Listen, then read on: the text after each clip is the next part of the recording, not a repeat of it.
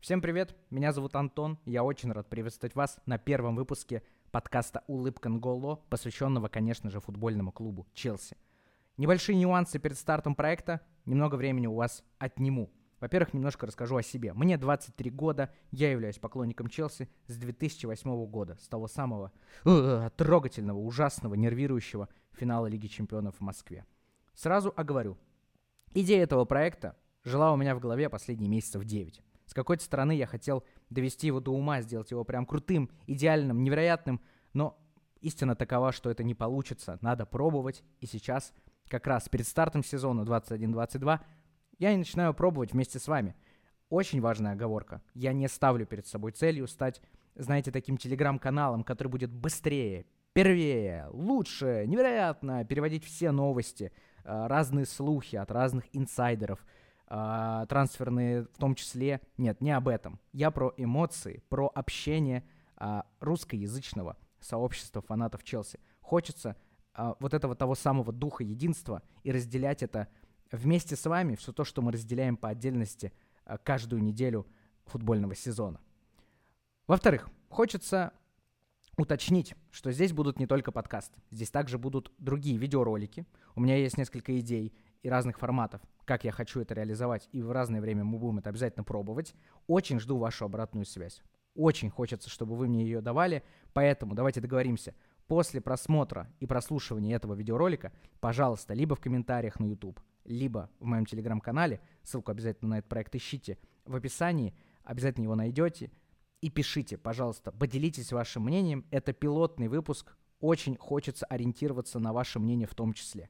Поэтому буду очень ждать вас там, рад вас видеть в рядах а, большого сообщества фанатов Челси и отдельно поблагодарить двух людей. Во-первых, поблагодарить моего близкого друга Никиту, с которым у нас есть один другой подкаст-проект, который мы уже полтора года ведем – за то, что помогал довести эту идею до какого-то осознанного, э, приятного такого младенца, который сейчас вы видите на своих экранах и слышите у себя в наушниках.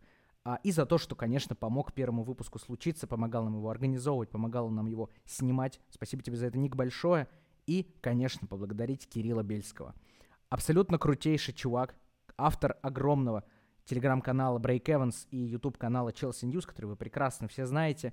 Uh, лучший, на мой взгляд, первый гость для этого подкаста. Мы два часа отлично пообщались про прошлый сезон, про московский фан-клуб, который прямо сейчас уже создан, и вы можете к нему присоединиться, про победу в Лиге Чемпионов, про трансферные слухи и про многое другое. Поэтому я желаю вам приятного просмотра, приятного прослушивания. Uh, поехали. Let's go, Blues.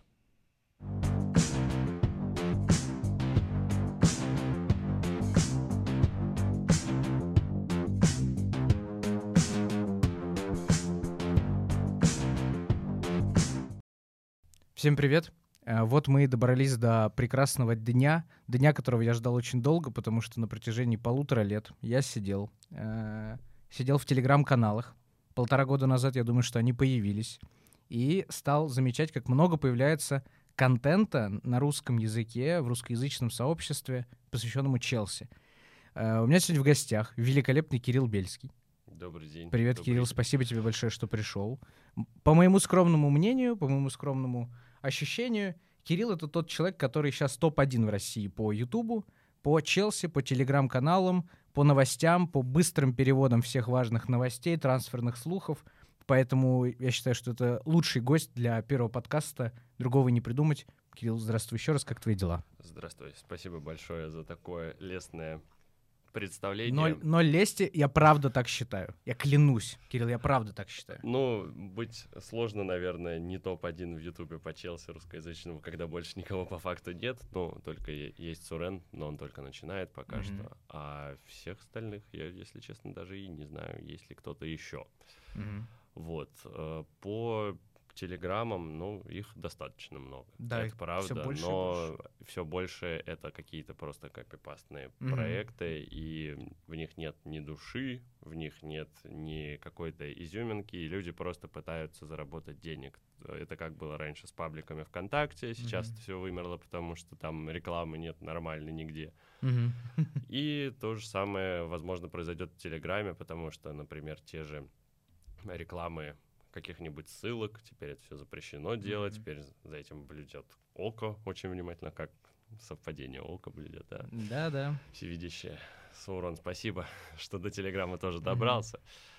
Вот, так что тут, наверное, тоже будет в какой-то момент затишье в плане контента у многих. Я думаю, что вот этот стремительный скачок по каналам, он сейчас куда-то пропадет, просто по логичной. Но системе. при этом, но при этом никуда не делся же париматч, никуда не делись букмекеры, их очень да, много в Телеграме. Да, да, букмекеры остаются, букмекеры нашли способ, как работать с нашими законами. Нужно mm-hmm. просто регистрироваться здесь. И проблема того же XBET всегда была в том, что они не регистрировались в России, не хотели этого делать.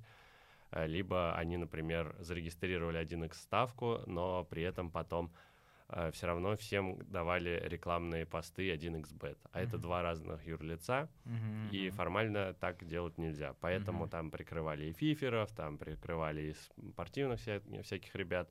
И XBet, я так понимаю, у нас известен только благодаря Никите Ковальчуку теперь. Ну да.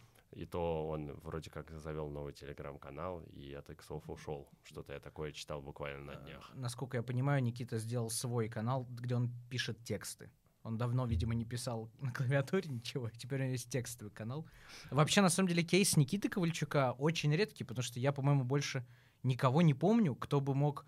Ну, то есть есть спонсоры у всех проектов, там рекламодатели, mm-hmm. кто-то еще. Но Никита прям ведет э, свой бренд, ну, то есть свой личный бренд Никиты Ковальчука, который развит куда сильнее, мне кажется, чем 1xbet условный, да, но он mm-hmm. прям под их эгидой делает все, то есть у него э, во всех его шоу всегда заставка, всегда есть mm-hmm. какой-то нейминг в названии, да, в названии какого-то канала. Это удивительная история. Такое может быть у нас на просторах фанатов Челси и нашего комьюнити?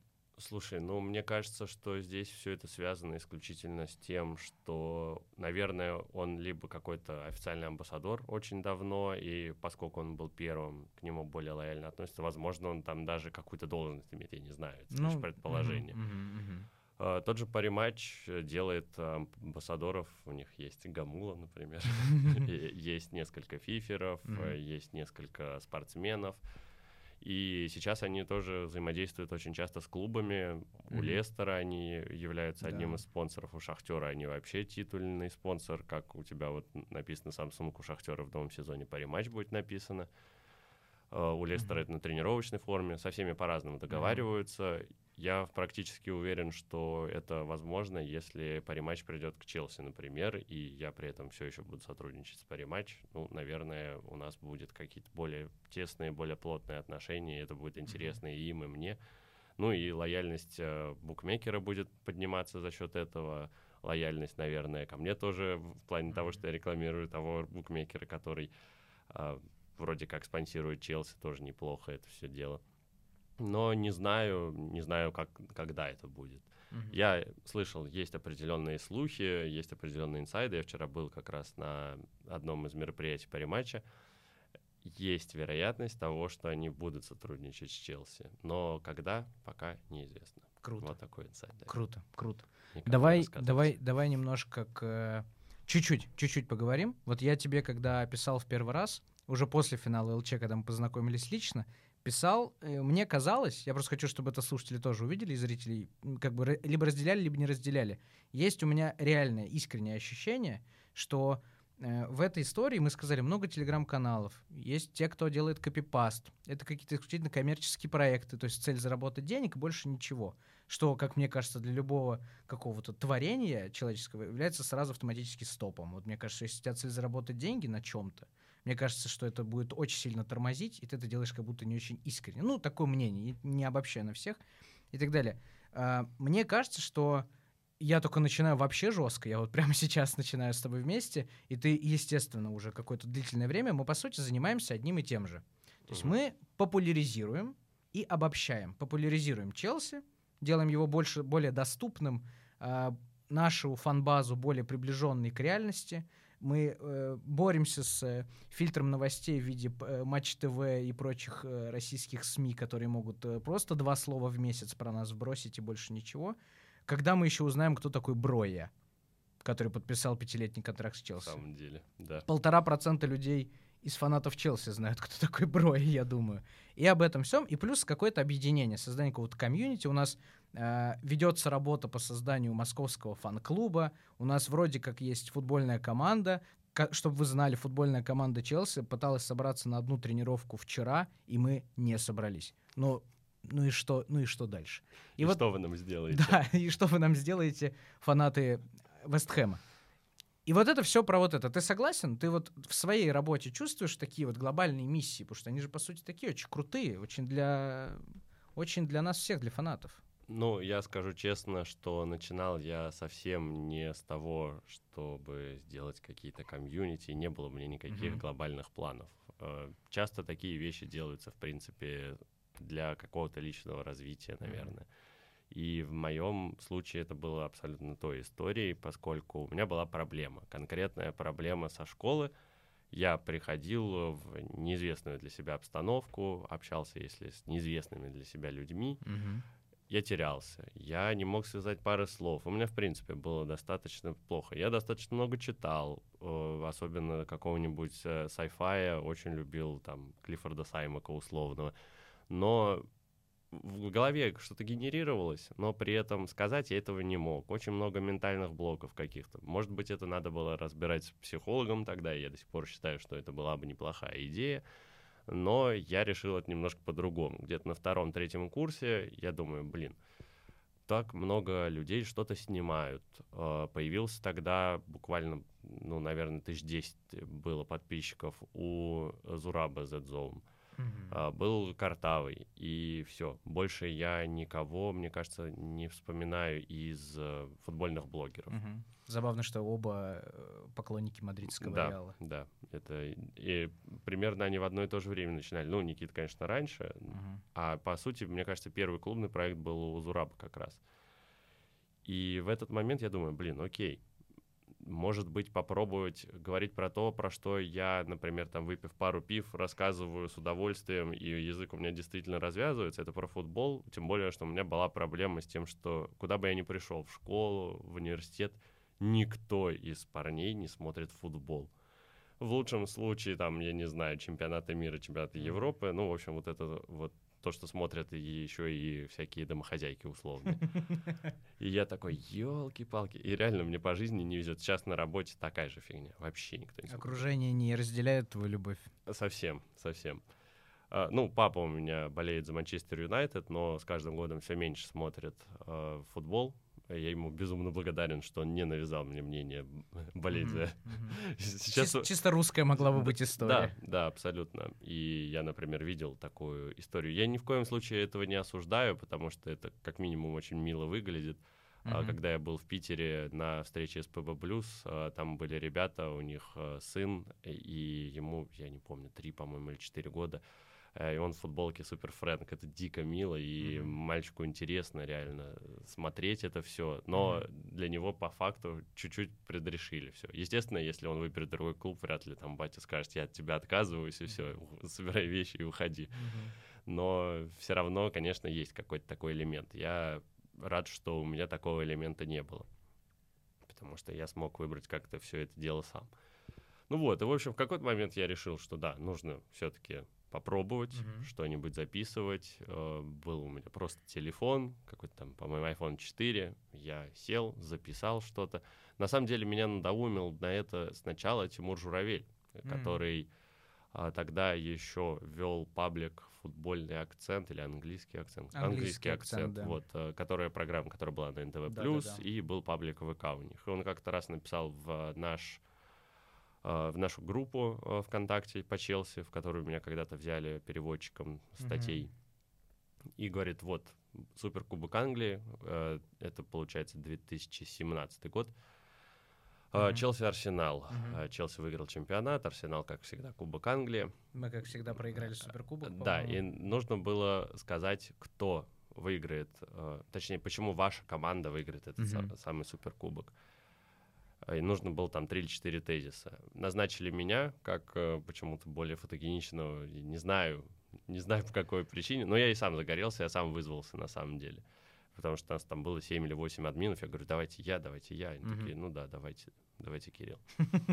Я написал текст, э, мы согласовали его, и потом я начал говорить на камеру, и это было просто отвратительно, потому что я а, запинался после каждой фразы. В итоге я настолько много дублей записал, что я текст на три страницы практически выучил наизусть.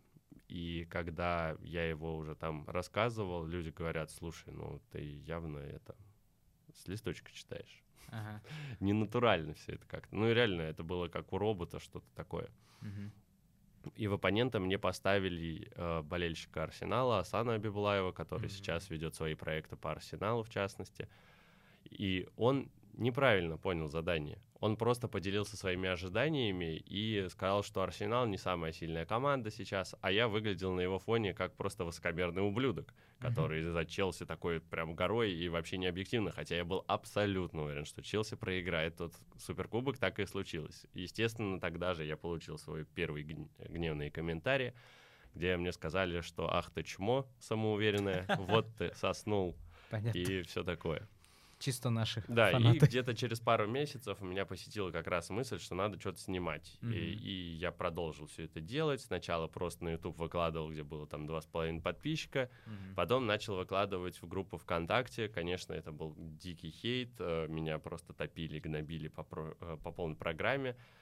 Э, Но я просто старался не обращать на это внимания, потому что моей первой целью было, во-первых, послушать комментарии развернутые, почему это плохо. Я понимал, почему примерно, но мне было интересно послушать еще и со стороны какое-то мнение. Вот, и все это я собирал, э, просматривал сам, смотрел, где я делаю э, всякие паузы, почему я экаю, мэкаю, почему именно вот здесь я сказал так, а не более красиво как-то это выразился. И постепенно что-то там начало получаться. Сейчас я так, конечно, уже не делаю, но мне есть что над чем работать, но тут уже, мне кажется, мне нужен кто-то там по ораторскому искусству, нав- например, есть- какой-то товарищ. То есть ты пришел сюда через э, какой-то личный челлендж, да, сам себя да, да. переубедить. И, честно переломить. говоря, ну, я выкладывал это в группу ВКонтакте в первую очередь, да, для какой-то оценки своей. Конечно, в мечтах было что-нибудь там сделать классное, развить канал, но и тогда это было именно цель я хочу сделать кан- э, канал по Челси. Тогда я не задумывался, что это может привести к какой-то ответственности, к каким-то возможностям дополнительным, и я смогу именно развивать здесь какую-то движуху. Сейчас с каждым годом я понимаю, что действительно и аудитория растет, и я вроде расту, и постепенно появляются новые задачи, которые можно решать а, во многом за счет того, что нас начали замечать и комментаторы те же, то есть вот э, там на око меня, как оказалось, знает практически каждый второй. Тебя, как оказалось, знает и покровительствует Денис Алхазов, Да. который спас э, твой телеграм-канал недавно. В частности, да, в частности, он очень сильно помог, э, потому что мы с Денисом достаточно плотно общались, и началось все с того, что он мне написал «Привет, э, знаешь, я по твоему телеграм-каналу вообще готовлюсь к матчам и хотел бы сказать спасибо за это». Вот тогда он меня позвал на второй эфир, когда мы против Вестхэма играли перед Мгм. этим. И после вот этого всего, да, Денис очень сильно помог, э, потому что напрямую с ним можно было пообщаться Мгм. с ребятами, которые меня заблочили. По- Иначе, конечно, бы пропал просто проект. Но тогда очень много было поддержки и от других ребят, э, и там от Вадима Лукомского, и от кучи журналистов э, с чемпионата, от Паши Городницкого с Евроспорта. Ну, в общем, все, как казалось, меня читают периодически, Мгм. и там что-то советовали из, э, из меня. Поэтому второй канал тоже там набрал 6 или 7 тысяч У подписчиков. тебя половина, у тебя Да. половина аудитории пришла на второй. Больше половины, да, по факту Почти вернулось. все вернулись обратно, да. Да, Сейчас с- переплюнули уже. Сейчас у тебя 12 тысяч, по-моему, уже, да, в Телеграме? Да, да, но у меня было 12 перед блокировкой, у меня Мгм. было где-то 12 100, 12 200, но сейчас не клубный сезон, поэтому сейчас, Сейчас постоянно скоро- туда-сюда оно скачет, это Да. абсолютно нормальная история. Вот, и сейчас, да, сейчас как раз такая история, что хочется действительно делать больше, и я абсолютно согласен с твоей мыслью, что нам нужно развивать это комьюнити, и это, мне кажется, очень интересно. В английском я успеваю иногда появиться, к сожалению, не так много времени, но там есть много интересных проектов, фанатских страничек по Челси, где есть блогеры, какие-то веб-дизайнеры, э, какие-то ребята, которые просто рисуют арты, кто-то пишет тексты, все друг друга поддерживают, обсуждают, все друг к другу mm-hmm. ходят, коммуницируют. И там очень развита эта движуха. У нас, ну, у нас там два с половиной, три человека да, в общей да. сложности. Понятно, что там, конечно, это родной клуб в первую очередь, mm-hmm. но к нему еще и интернациональная английская аудитория, англоговорящая, она приходит. В частности, я также туда попал. У нас она, наверное, будет меньше, но есть возможность ее тоже продвигать. Нас все равно достаточно много, и не надо там говорить, что ну, англичан же, наверное, больше, там, mm-hmm. может быть, на сотни тысяч больше даже под, э, болельщиков, но если даже у нас есть хотя бы 100 тысяч под, э, фанатов, то для них стоит работать это достаточно большое количество, на мой взгляд. Вот-вот, вот-вот. Давай к нашим родным переходить. Э, понятно, что сейчас межсезонье, не клубный сезон, все не, все не обсуждают, есть у меня такое ощущение, я поймал его второй раз в жизни, ну, потому что наши обормоты второй раз в жизни взяли Лигу чемпионов. Это я никого не буду как бы обвинять в этом, но я прям вот честно поделюсь мнением. Прошло сколько? Полтора месяца? Да, примерно, уже почти скоро два. Два, возможно, сегодня, кстати, месяца. Как мы выиграли ЛЧ. Дев... Нет, еще 19 это было в Мюнхене, значит, это да. 29 29 А, ну, значит, скоро Через будет. Дней, скоро да. будет, да. И как будто бы, когда ты видишь, как Лига чемпионов выигрывается футбольным клубом Бавария, или Барселона, или Мадридским Реалом, это как будто всегда, вот это всегда э, на слуху. Как только Лигу чемпионов выигрывает Челси, это как будто, ну, мы увидим репортаж по Матч ТВ, значит, э, разбор какой-то финальной игры, где, э, получается, 50 на 50 скажут, что Челси отскочил, как было в Мюнхене, или что мы, ну, по идее, по делу победили в э, Португалии, и ничего больше. Я сегодня увидел, э, не знаю, насколько это можно считать э, правдой, я сегодня увидел рекламную заставку Лиги Чемпионов нового сезона, ну, в которой, по сути, вставили моменты с прошлого сезона, где там Фелиш кого-то перекидывает, э, кто там еще... Короче, все из нового сезона. Не, вот там есть Лукаку в Интере, который просто бежит, там есть э, Ферран Торрес из Ман-Сити, то есть какие-то все моменты, Заставка подходит к концу. Последние полторы секунды Челси поднимает кубок. Вот, вот этот кадр мы видим. Все. Ну, мне кажется, что с чемпионами обычно так и делают, а не заставку. Ну вот я периодически, ну ладно, окей, когда был Криштиану в Реале, грех не поставить какой-нибудь пафосный момент с Криштиану, где он там условно празднует гол. Конечно. Есть ощущение, что в этом году мы выиграли Лигу чемпионов, и всем плевать. Нет такого? Вот кроме нас, по-моему, никто не радуется. То есть мы фанаты, мы там эту ночь проживали три недели потом, не спали, помнили, пересматривали обзоры на Матч ТВ, которые, кстати, спасибо Матч ТВ, удалили с Ютуба, и сейчас нельзя пересмотреть обзор матча да, на это русском. какая-то загадка, судя по всему, к нему УЕФА пришла. Есть ощущение, что у УЕФА сейчас, да, их, типа, может, переподписываются, они их как бы скрыли, потом, Возможно. может, опять откроют. Возможно. Но так или иначе, вот как будто, вот как будто всем по барабану.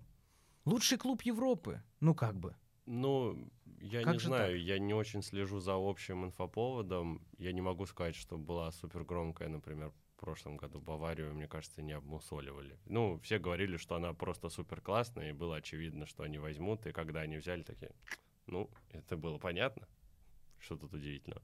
Здесь, мне кажется, очень важный фактор был, что сразу после, через две недели начался Евро.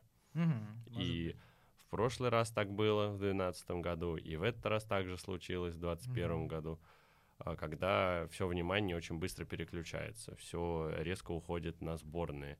И даже когда, вот, например, чемпионат Англии закончился, сразу все переключились на финал ЛЧ. Я там вроде как хочу подвести итоги АПЛ и понимаю, что их никто не смотрит. Все, инфоповод умер. Mm-hmm. Он очень скоротечно скончался. И то же самое было с, с финалом ЛЧ. Ну, мы попраздновали, был хайп. Э, ну, мне кажется, что очень много кто о нем отозвался, очень много кто написал свои тексты. Ну, а потом э, сразу резко пошло. Пошло там коронавирус в сборной Испании, Бускетс зараз... чуть ли не пол сборной заразил, там у всех вот эта проблема, и все, уже актуально перешли на э, тему сборных. Mm-hmm. Все-таки как бы кто чего не говорил про то, что футбол для сборных это уже лишнее, это уже никому не интересно, mm-hmm. отжившее. Евро и чемпионат мира все смотрят. Mm-hmm. Смотрят, и после этого остается после послевкусие какое-то, что, блин, ну, в принципе, неплохо было. Мгм. Реально было интересно. И крутой я- евро был 100%. Да, я очень скептически относился к этому евро. Думаю, блин, ну э, не хочется мне смотреть Мгм. еще и этот футбол. Потом думаю, ну ладно, буду смотреть, потому что это первое время, ко мне все равно, кто выиграет. Вот Мгм. вообще без разницы. Я просто буду смотреть и получать удовольствие. В итоге не получилось, э, потому что я болел там против англичан, например, когда они, ну уж слишком уныло играли, и хотелось чего-то от них другого увидеть. Мгм. Болел там за Бельгию, пока они не вылетели от итальянцев. Потом болел за Италию. В общем, Ну да. полный глор-набор. Да, да. Хоть здесь это можно было сделать, и это очень приятный такой момент, потому что с Челси иногда ты думаешь, господи, когда вы проигрываете 4-0 Борнмуту, потом 6-0 Манчестер Сити, и такой, нет, О, больше н- не могу». Отличный, отличный январский уикенд был, да, Да. когда это все Да, случилось. прекрасный. А потом Кипа по- послал нахер Мгм. еще Сари. Вообще замечательное время было. Потрясающее. Никогда не забуду с той недели единственный скриншот, когда кто-то э, заскриншотил, опять же, извиняюсь за тавтологию, э, экран, Мгм. где написано, значит, full time, Манчестер Сити 6, Челси 0. Идут, радуются два футболиста Манчестер Сити или три. Да, и грустные И гои. идет просто обозленный на существование свое Игуаин, и он прям в кадре. Это лу- лучший кадр. Э, Гонсало Игуаин, кстати, только так и запомнился, по-моему, в Челси. ладно. Да, спрашивает, где моя нутелла. Да. Про Лигу чемпионов. Вот по идее, когда в прошлом году ее взяла Бавария, я был в том числе одним из тех людей, кто говорил, что Бавария легко возьмет и второй раз. Ну, то есть никто так не усилился, и вообще, ну, как бы, конкурентов пока не видно. Возможно, Мгм. Париж, возможно, Манчестер, который Сити, э, да и все, в принципе, там на Реал Барс никто вообще уже ничего и не ставил. И даже у меня, как у фаната Челси уже 13 лет, нет ощущения, что Челси может взять второй раз подряд. Вот как у тебя с этим? Я не знаю, просто мне кажется, это как-то не- нелогично. Мы же, наоборот, должны болеть такие. Второй возьмем. Кроме Реала никто не брал, и мы У- у- возьмем. У, нас проблемы просто с тем, что мы слишком реалисты. Ну и нужно основываться на старой истории. Мгм. То есть все, что мы проходили, Челси выиграл всего две, между ними разница в 9 лет. Я, блин, успел школу закончить. Да, кстати, э, универ. МГУ закончить, на работе уже три года поработать. И вот, пожалуйста, наконец-то. В баре был а, мальчик лет пяти, по-моему, или шести. Они с папой приехали, я не помню, откуда-то из Сибири. Не- Мгм. забыл, какой город Мгм. был. И, и мальчик там радуется, я к нему подошел, конечно, уже не в минозе, в полном. И говорю, слушай, вот просто запомни этот момент. Я в последний раз это испытывал 9 лет назад. Тебя еще в планах даже не было. Просто запомни и реально насладись им. Да, да, всё так. А, И да, с одной стороны, почему бы и нет? Почему бы Челси не выиграть в следующем году Лигу Чемпионов? Такое возможно, я вообще не исключаю такого варианта. Мгм. Плюс вроде как никто не уходит, вроде как никто и не приходит по факту. Но Ну, слушай, там уже на Такая 50, команда на 50 миллионов уже ушло. на 50 миллионов ушло, но это Мы не- поговорим не еще вот- про не этих вот эти людей. ребята, да. Ну да, да. Вон там, смотри. Вот ушел. Ке- Это ж Кепа так облизывается, да, я да, раньше да. не замечал в этом. Вот Красиво. кто ушел. Ну вот, да, это, Лучший кстати, бомбардир это- победной Лиги Европы и победной Лиги Да, Чемпионов. это, на секундочку. это, кстати, проблема. Вот насчет, как я мог забыть, мне стыдно уже, если честно. Да ни- я- ничего. Ты ужас. просто, просто потому что в трансферной стоимости трансфер Жиру 1 миллион евро. Он Да, явно мог да. легко затеряться среди у- у- ушедших игроков. Да, это точно. И когда Бавария, Бавария там выигрывала там с разницей в несколько лет, например, Реал ну, тут вообще без Может, через комментариев. год, может, подряд три, Барселона через год там выигрывала, Мгм. была близка к тому, чтобы там выиграть два раза подряд. МЮ был близок даже к этому Мгм. в восьмом-девятом году.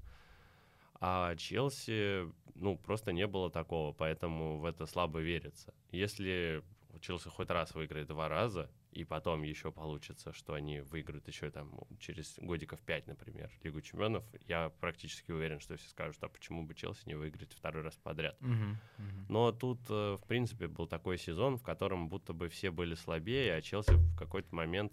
В... Вот оно, это вот, вот она эта мысль, которая просто так ломает Да. душу. Да, а, и вроде как все были реально...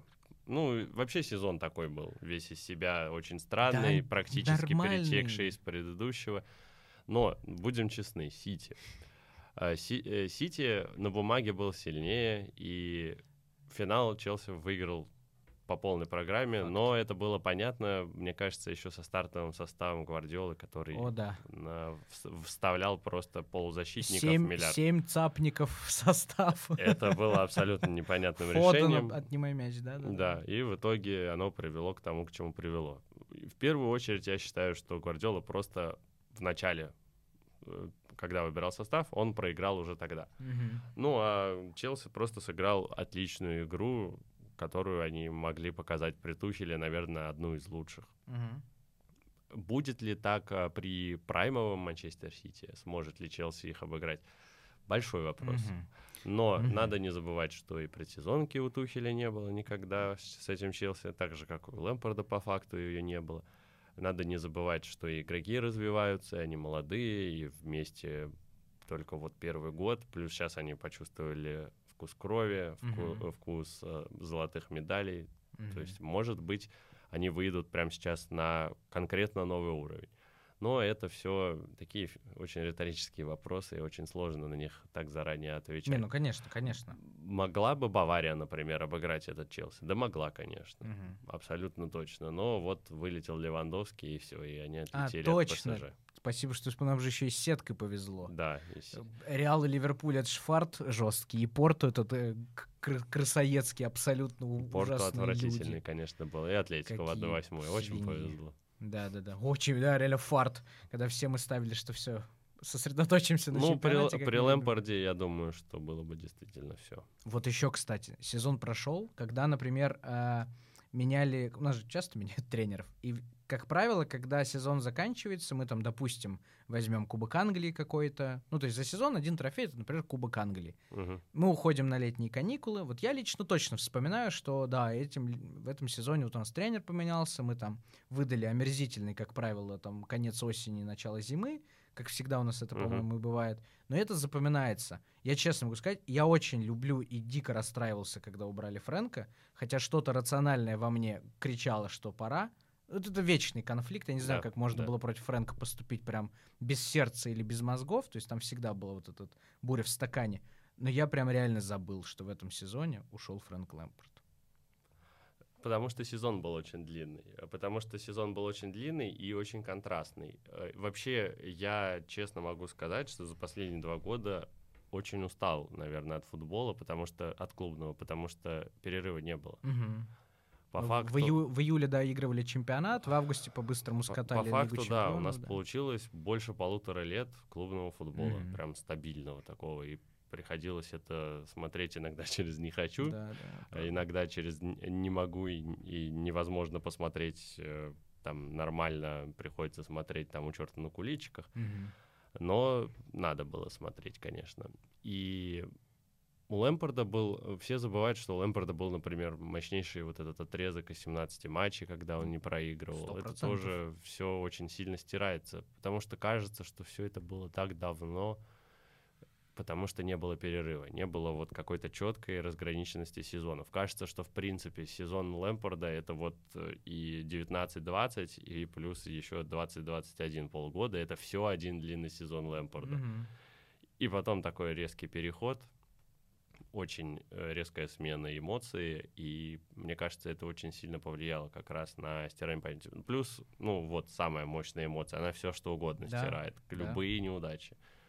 Никто же не вспомнит э, Виллаша Боша, когда, ну реально, вроде как неплохо играли, вроде как очень Но- много не везло, потом команда скисла, Бош так и не смог ее в- воспрять духом, скажем так, и потом Диматео пришел, и все вообще забыли про Боша. Все смотрели на эту команду, на то, что она сделала, и сейчас все об этом вспоминают. Никто не вспоминает про то, как она плохо начинала сезон, или наоборот, как э, у них были несколько очень хороших отрезков. Мгм. Никто не вспомнит этот матч против Манчестер Юнайтед, который Боша до сих пор гложет Мгм. когда они вели 2-0 и проиграли 3-2. То есть э, 3-0, 3-3, но не суть, да. 3-0 вели. 3-0 вели, там 3-3, Мата да, забивал да, да, с лета, Да, да, да. там Торрес, по-моему, тоже клал. Ну, в Торре- общем, да. Даже Торрес, да, тогда забивал. Слушай, по, по поводу Диматео, коль ты вспомнил, мне кажется, что Бош совершил очень фатальную ошибку, которая очень сильно ударила нам по сердцам, потому что, если я ничего не путаю, но точно он Лэмпорда и Драгба точно посадил в запас. А Ди Матео был тот человек, который старую гвардию поднял в последний бой. Мгм. Они на морально-волевых и выиграли эту Лигу Чемпионов. Такая была очень ду- душевная для нас Лига Чемпионов, потому что там это была финальная песня для Дидье, который сравнял и пенку, забил финальную, да, и об этом. Никто не помнит, что, вспоминая тренеров, которые про- поменялись и привели к финалу Лиги Чемпионов другие, никто не помнит, что Жозе Мourinho уволили после ничьи э, с Русенборгом, Да, после да. которой поставили э, Авраама Гранта. Авраама Гранта, точно. Я очень согласен с тем, что сезон длинный, это правда, возможно, аргумент. Но прям, не знаю, я очень хотел бы, чтобы в следующем сезоне мы все еще, хотя бы мы, вот мы тут нашим колуарным э, составом фанатов Челси, мне бы очень хотелось, чтобы мы... Мы ну, токсичные сообщество присутствует некоторых фанатов Челси. Мне было бы очень приятно, если бы мы хотя бы начали. Ну, хотя бы август мы начали с какой-то позитивной энергией, и мы реально верили, что мы как бы стали сильнее, чем в прошлом году. Я очень согласен, что вот половина вот этого кадра, причем все, кто, по-моему, слева, э, у них средний возраст такой же, как справа, но тут жиру все портит, поэтому тут всем примерно по 20 э, лет. Там примерно вон молодые бойцы тоже сзади. Ну, Алонсо надо просто убрать, убрать отсюда, и все будет здорово. Все молодые, все могут выйти. У них прайм еще далеко. У Хаверца точно прайм еще где-то там в Впереди. 2029, наверное, да, году, чтобы под номером Было бы попало. хорошо, чтобы он был в Челси, как у Азара. Ну, слушай, Азар просидел 7 лет Да. свои. Отвоевал. Я думаю, что Кай точно отсидит. Отсидит, звучит От- как не- от- ну, не ладно, очень. хорошо. Пробудет в Челси, дай бог. Боюсь, что отсиживать правильно. будет Кепа скорее. А, Отсиживать будет господин Тэмми Абрахам. Что ты думаешь по поводу него? Он очень большой инфоповод сейчас. Вот для Челси очень много новостей. Его там то засовывали в сделку по Холланду какие-то злые языки, что он Мгм. там и Хадсона Дой, там на выбор что-то там какая-то вообще. Мы с Боруссией просто ковер расстелили, выбирайте, мол. Мгм. Как ты думаешь, что будет с Теми? Оливье ушел. В принципе, я рад за него. Наверное, даже правильный момент. Все хорошо. Он в Милане прекрасно покатает. Возможно, с Зиешем. Ну, в общем, Покатает ли он э, там, учитывая, что там есть Златан? ну так там д- д- на двоих 85 столба. лет отлично поиграют в нападении в серии А против Лукаку. Что с Теми? Вот мне прям... Я, с одной стороны, хотел бы, чтобы он пошел в какую-нибудь э, опять Астон Виллу, Вестхэм и раскачивался. Ну, то есть мы же Лукаку отпустили. Для Лукаку это было хорошо. Он пошел, набрался там опыта и ну, как бы стал хорошим нап- нападающим. Сейчас мы можем это констатировать, потому что мы хотим его обратно уже какой-то третий раз. Ну, в общем Мгм. вот с Тэмми Абрахамом прям, он, с одной стороны, наш, воспитанный, он ну, такой же, как Мейсон, как Рис. Мы также его все любим, боготворили, когда он в первые э, полгода из полутора сезонов Лэмпорда, он же прям колотил. Ну, он прям забивал, у него был там что, хэт-трик, у него там был против Волков, по-моему, правой, Даже левой покер, можно головой. сказать, И автогол. Да, да, да. Как будто бы не хочется ему такой судьбы, но с другой стороны просится. Вот как ты думаешь, чё- что нам надо бы сделать с Тэмми Абрахамом? Ну, сразу скажу, что ни в каких сделках по Холланду он точно не Конечно. участвовал. Это все уже опровергнуто. Буквально сегодня вышли The Athletic с этими Мгм, всеми опровержениями. Э, Да, он, э, безусловно, академик, э, безусловно, тоже прошел очень длинный путь, но, я не знаю, видимо, он не подходит Тухелю. Может быть, он как-то себя не так показывает на тренировках, потому что Тухель не один раз и не два даже говорил на пресс-конференциях, что у Теми проблемы с реализацией, когда он ее подтянет, он обязательно вернется, и я думаю, что это будет в скорейшем времени. Потом он начал говорить, что, ну, в принципе, Теми, ну, вот как-то не готов. Потом он, типа, травму получил, потом еще что-то. Но действительно как-то слишком уж резко, когда ты смотришь на Тухеля, не кажется, что вот он мудак. Ну, вот Есть совс- такое, да? совсем не кажется. А, Кажется, что это вот классический немец. Он улыбается, но если ты себя ведешь плохо, ты Мгм. получаешь звездюлей. У Мгм. меня, например, такая же история была на работе. У меня есть милейший немец из Восточной Германии. Ага. Он э, всегда супер добродушный, всегда там шутит, улыбается, супер милый. И как-то раз э, на какой-то конференции он что-то, какую-то лекцию нам читал, рассказывал об итогах работы. И мне в этот момент надо было срочно решить вопрос с гостиницей, поэтому я открыл свой комп и быстренько там набирал, потому что ну, вот прям вообще времени не ждало. Когда все закончилось, он мило ко мне подошел, улыбается такой, говорит, можно мы с тобой выйдем? на улице. Мы вышли, и он просто меня Разнес. э, разъебал. Тут по-другому даже не скажешь. Он Хорошо. меня просто уничтожил. Мгм. За то, что После ты в компьютере сидел, да? Да, он говорит, что это неуважение, и вообще я просил, и все такое. Я говорю, блин, прости, пожалуйста. Да. И он такой, все, главное, что ты меня услышал. И превратился тут же в милого немца опять. Мгм. Вот у Тухеля, мне кажется, примерно такая же история. И Тухель бы не стал просто так вообще не включать Абрахама в заявку. Да. Потому что он на тот же финал Кубка Англии, ну, всех уже включил. Ну, вот вообще всех, Да. кого можно, но Тейми оказался вне заявки. Ну, там явно что-то не так. Я думаю, что в какой-то момент Тина Анжарину было уже неловко. Он такой, да, блядь, Тэмми п- по-братски, я вообще не знаю, что происходит, прости. Да, да, Анжарин же А- был, э, я не помню, Бейт был в этом сезоне или в прошлом. По-моему, в прошлом финале Кубка Англии он попал в заявку в этот, не помню уже, если честно. Но в любом случае там были Мгм. ребята, которые точно бы не вышли на Да, поле. конечно. Пом- если я не ошибаюсь, там и Минди, и Кабальера оказался в заявке. Ну зачем тебе два У вратаря? нас в плей-офф Лиги Чемпионов два вратаря на банке во всех матчах было. Да, То есть, ну, да. И- это но но не, не Но не было Тейми. Абрахама. Да. То есть это явно достаточно открытый жест в его сторону. мгм, И для болельщиков он понятен должен быть в таком случае, ну, да. потому что он заставляет тем самым задуматься, и для Тейми тем более. Но, судя по всему, Абрахам не меняется. Последний раз он вышел на поле 1 мая против Фулхэма, насколько я помню, и там ничего сверхъестественного показать он не смог. С Мгм. тех пор в заявку вообще больше не попадал. И мне кажется, что Абрахам просто ну, не того характера, не того склада ума, что Мейсон Маунт, когда тот- Ну, у тут- того что-то не получалось, тот пахал. Тэмми, может быть, какое-то время поработал, а сейчас такой, да мне уже все обязаны. На Я хочу новые контракты. Он же там все контракт Да, да, да. выбивал все это время. И, может быть, это все где-то там у него сидит. Мы в любом случае никогда этого не узнаем, можем только Конечно, предполагать. конечно, мы болтаем. да. Но есть ощущение, что Тэмми Эбрахам, ну, просто в каком-то смысле сдался в Челси.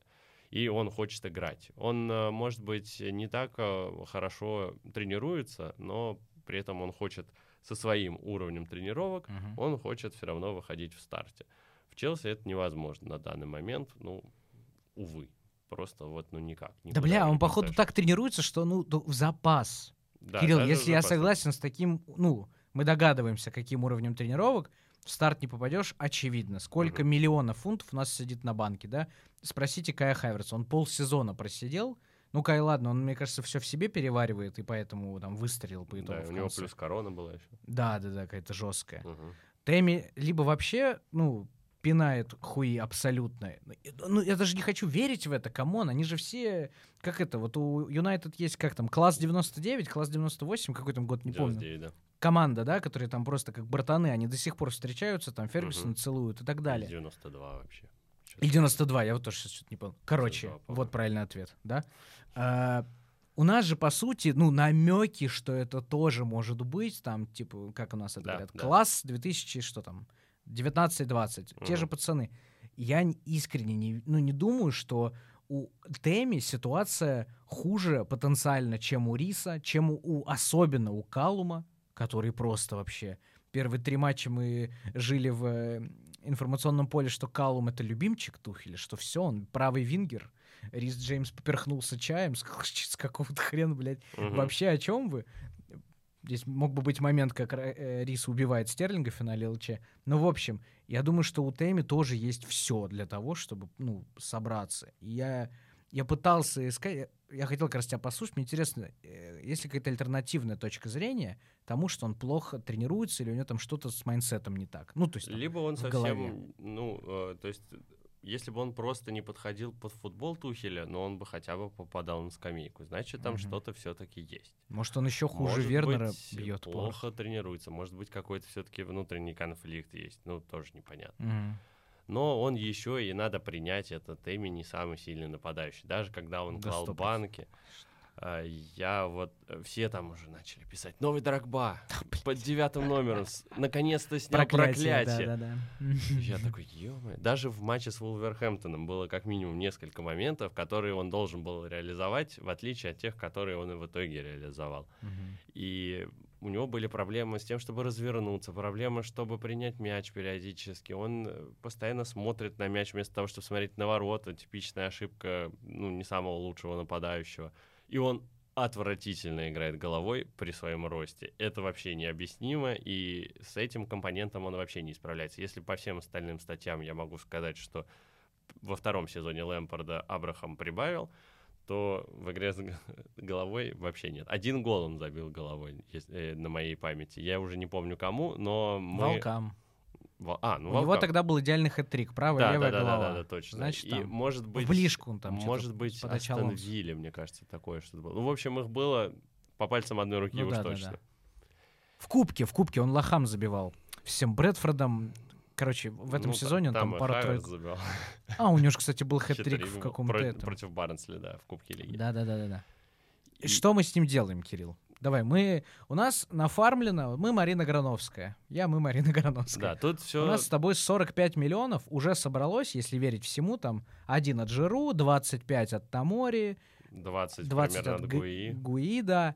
Кого-то еще, по-моему, кто-то еще уплыл, ну, не суть. Ну, короче, 45. У нас есть Тэмми Абрахам который потенциально, у него еще, ну, он не зрелый еще там футболист, 23-24 года, все, по идее, впереди. У нападающих-то спросите у Златана, да, ты у забыл, Дидье. Я знаю, кого ты забыл, кстати, Виктор Мозес, легенда. Витя, Витя, точно. Витя, прости, по-братски. Он, кстати, поймет вот это, скорее всего. Он уже, он уже москвич, он уже больше полугода живет здесь. А, вот что бы мы с ним сегодня сделали? Тут все очень сильно зависит от того, что, хоть, э, что мы хотим, так сказать. Что мы хотим. Ну, мы, очевидно, мы только на слухе, да, мы с тобой, понятно, ни хера не знаем правду. Угу. Мы с тобой просто на таблоидах, значит, собрали аккумулиры, заперлись в черной комнате, и нам нас спросили, все, что-то сделайте с Абрахамом. Значит, что нам говорят таблоиды? Что мы страстно хотим Холланда, э, если не Холланда, то Кейна и Лукаку а это типа, блядь, типа план Б, ебать, там все по сотке и плюс, ну, допустим, мы хотим то, кого-то из трех ультра-омега форвардов, там, эшелонного класса. У нас вроде как на теме есть спрос от Вестхэма, от кого-то от Астон Виллы, да, по-моему, все. Саутгемптон, ну там средние руки в общей Саутгемптон, я думаю, что никогда не найдет 40 миллионов на теме, а у нас вроде бы, мы, мы трансфер-маркет тоже подгрузили какой-нибудь китайский с Алиэкспресса, мы думаем, что теме стоит 40. Вот. Ну так Челси, по крайней мере, считает сам. Да, Марина. Марина всегда плюс 200% к цене дает и продает. За сколько мы Азара продали. Вот. А, что мы можем с ним сделать? Мне кажется, я сразу скажу, что мне, у меня заготовка была. Мне кажется, что с Теми есть клевый вариант, который очень популярен, учитывая вот этот проблемный год, который изменил вообще, в принципе, сейчас э, манеру трансферного рынка чуть-чуть. Научились брать в аренду с выкупом. Это стала очень популярная штука. Спросите Бакайока. Бакайока еще в Челси, если кто забыл, он просто уже вот с такой бородой, я думаю, вот такие волосы. Скоро он, в терек можно он... будет отдать с такой бородой, в принципе. В Ахмат. Ахмат О, сила, извините, если что. Извините, я уже забыл. Да, то есть он просто на балансе и вот скитается. Это как бы история плохих покупок Челси, э, и путем аренды пытаются минимизировать потери. Ну, то есть хотя бы, мы хотя бы не платили ему 7 лет зарплату, да, когда-то бесконечно по арендам. Угу. Я думаю, что, например, Вест Хэм условно на год с выкупом или два года с правом выкупа прям вписался бы. То есть я согласен, что 40 за тем это овер дохерище просто, жесть как. Но чтобы он был вторым вариантом, который никогда не выйдет, а учитывая, если мы, например, никого не купим, то есть у нас Вернер, ну как бы номинальные форварды, кто может сыграть? Кай и Тэмми. И здесь э, палочки-выручалочки у господина Томаса нет. Ну все, она ушла. Нового не привезли. И вроде как есть шанс у него заиграть. И вот я бы колебался между тем, чтобы оставить Тэмми и как-то на него пытаться повлиять. Хотя, казалось бы, я помню, что с ним Драгба разговаривал когда-то, он ему там писал письма, настраивал. Угу. Он же, он, видимо, тоже поверил в эту хуйню от СМИ, что типа, еба, вот он, второй я. Он что, черный, высокий, что-то забивает ему. вроде. Да, берем. А что, с Батшуаи так сын. нельзя было? У нас еще Батшуаи есть. Батшуаи. Какая команда у нас Батшуаи? Бакайока. Марко Марином еще у нас, интересно, или уже все? Я помню, он в Олимпиакосе уже, и сейчас он уже не там, да. Он, по-моему, карьер... А, нет, это Шурли. Не-не-не, Шурли, да, в 25 после Спартака сказал, я все. Ну или сколько мы там, 20... 27? 27, да.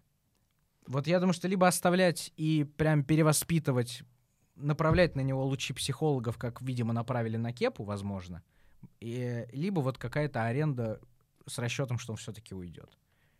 Ну, э, в моем понимании тут вариант такой. Нужно сейчас понять, получится ли кого-то купить. Мгм. Если получится, то однозначно продавать. Я не вижу вообще никаких причин, почему Абрахам в таком случае останется. Э, Просто потому что даже без форварда он не играл по факту. Ну да, и да. если что, выходил в жиру. А Мгм. тут, если купят топа, то, ну уж извините, Ну тут вообще без вариантов. Мгм. Я не знаю, может быть, в, в Кубке ярмарок, если бы он еще существовал. Кубок Интертота. Да, легендарный. Ну, в Лигу конференций мы вряд ли вылетим в этом сезоне. Вот там можно Ну было бы ну там. Абрахаму Ну поиграть, наверное. Вот, так что продавать, скорее всего. Если нет, то я так понимаю, что клуб рассчитывает его оставить. Потому что, ну, Броя, при всем уважении, 10 голов в Нидерландах — это не вау-эффект. Я Ну просто... и ему 18. Ему еще немного лет самому, Да. и я просто посмотрел, сколько забил э, первый бомбардир э, в чемпионате Нидерландов в прошлом году. Это 35 голов. Кто это, Малин? Нет, э, какой-то грек. Ух ты. Грек из Венло. Почему мы его еще не хотим? И он какой-то старенький уже, ему там где-то 28 или 29. Вот, а десятку замыкает э, кто-то с 14 голами. Так что Броя там даже не в топ-10 бомбардиров лучших. И 10 мячей не так уж и много. Плюс у него тоже есть проблема. У него есть проблема, он тоже плохо играет головой. Классика. Георгиос Я... Я... Ух ты, ни хрена себе. Георгиос Якумакис. Да, Якумакис точно. Я просто когда готовил А мне прям интересно, стало, думаю, кто вы? про Броя. Все, все, все, да. Якумакис. Короче, продаем. Про- продаем, да, и, и остаю- оставляем, если так никого и не возьмем.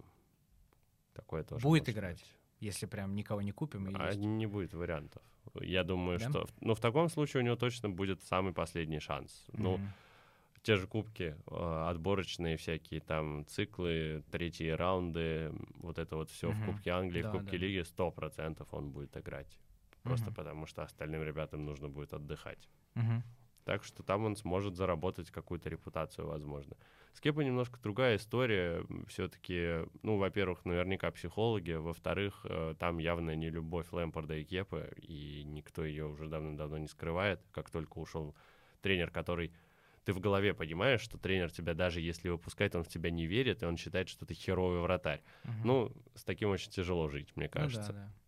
Я бы не удивился, если бы как-нибудь э, в лондонских новостях, там, я не знаю, на BBC сказали, что вот э, повесился молодой испанский вратарь. На перекладине. Это было бы изящно. Причем просто сетку срезал и на ней повесился. А потом пришел э, тренер и поменял бы его. Ну да. Давай немножко про всех остальных. Ну, в принципе, я хотел поговорить с тобой более вдумчиво про Тейми, потому что самый, самый горячий вроде на выход из Да, более-менее прямо основного сейчас человека. однозначно. Давай подумаем про остальных. Причем я предлагаю тебе такую задачу. Давай постараемся вспомнить, а, ну, тезисно про, там, про кого успеем, естественно, но на протяжении сезона. Давай не полутора, не Лэмпорда, а вот сезона с Фрэнком и Томасом. Потому что, и вот я прям сразу хочу начать с вот этого господина прекрасного, э, великолепный Риси Риси Джеймс, который мог, мне кажется, раза четыре за этот сезон потерять место в основе. Потому что сначала в четверке защитников у Фрэнка он не играл, что логично, он был подменой Сезару, в принципе. При Томасе сначала, как мы уже упоминали, заигрывали другого, Хадсон-Одой, да. другого, да, Калума. И потом в какой-то момент мы стали видеть, что Рис забирает правый фланг. В какой-то момент он с него пропал. И его, чтобы кто-то, чтобы он играл, и вот только в конце сезона мы стали видеть, что Рис прям на- надо, чтобы он играл. И Томас начал придумывать его с правым центральным. С Цезарем они начали вот эту вот суперсвязку делать. Убили Стерлинга на поле прямо во время матча. И вот это все. Человек, который забил один из самых наших красивых голов в первом же туре. Брайтону завалил мама, Ма- мама Мия, почему он так больше никогда не бил? У меня к вот этому персонажу по этому поводу. Ой, поэтому вопрос. человек го- гол Пушкаша забирает премию стопудово.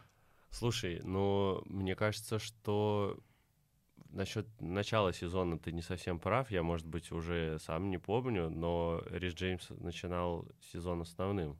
Ну, первый тур он сыграл, да. И первый, и дальше он играл. А Спилико это как раз уже начал выходить только в кубках.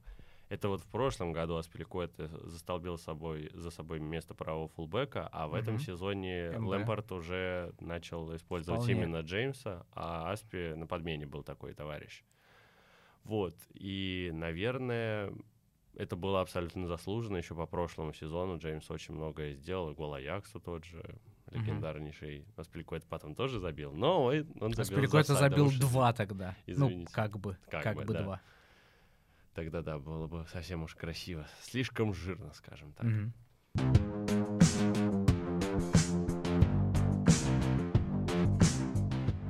В общем, Рис, по моему мнению, провел достаточно хороший, качественный сезон и при Лэмпорде, и при Тухеле. Мгм. И при Лэмпорде он отвоевал свое место в основе еще на протяжении всего прошлого сезона. Это, этим занимался и доказывал, что он уже достоин. Мгм. Тухеле, да, началось все немножко по-другому, но там сам Тухель рассказывал, что они в самолете летели, смотрели два с Да, половиной матча и быстренько пытались понять вообще, что к чему.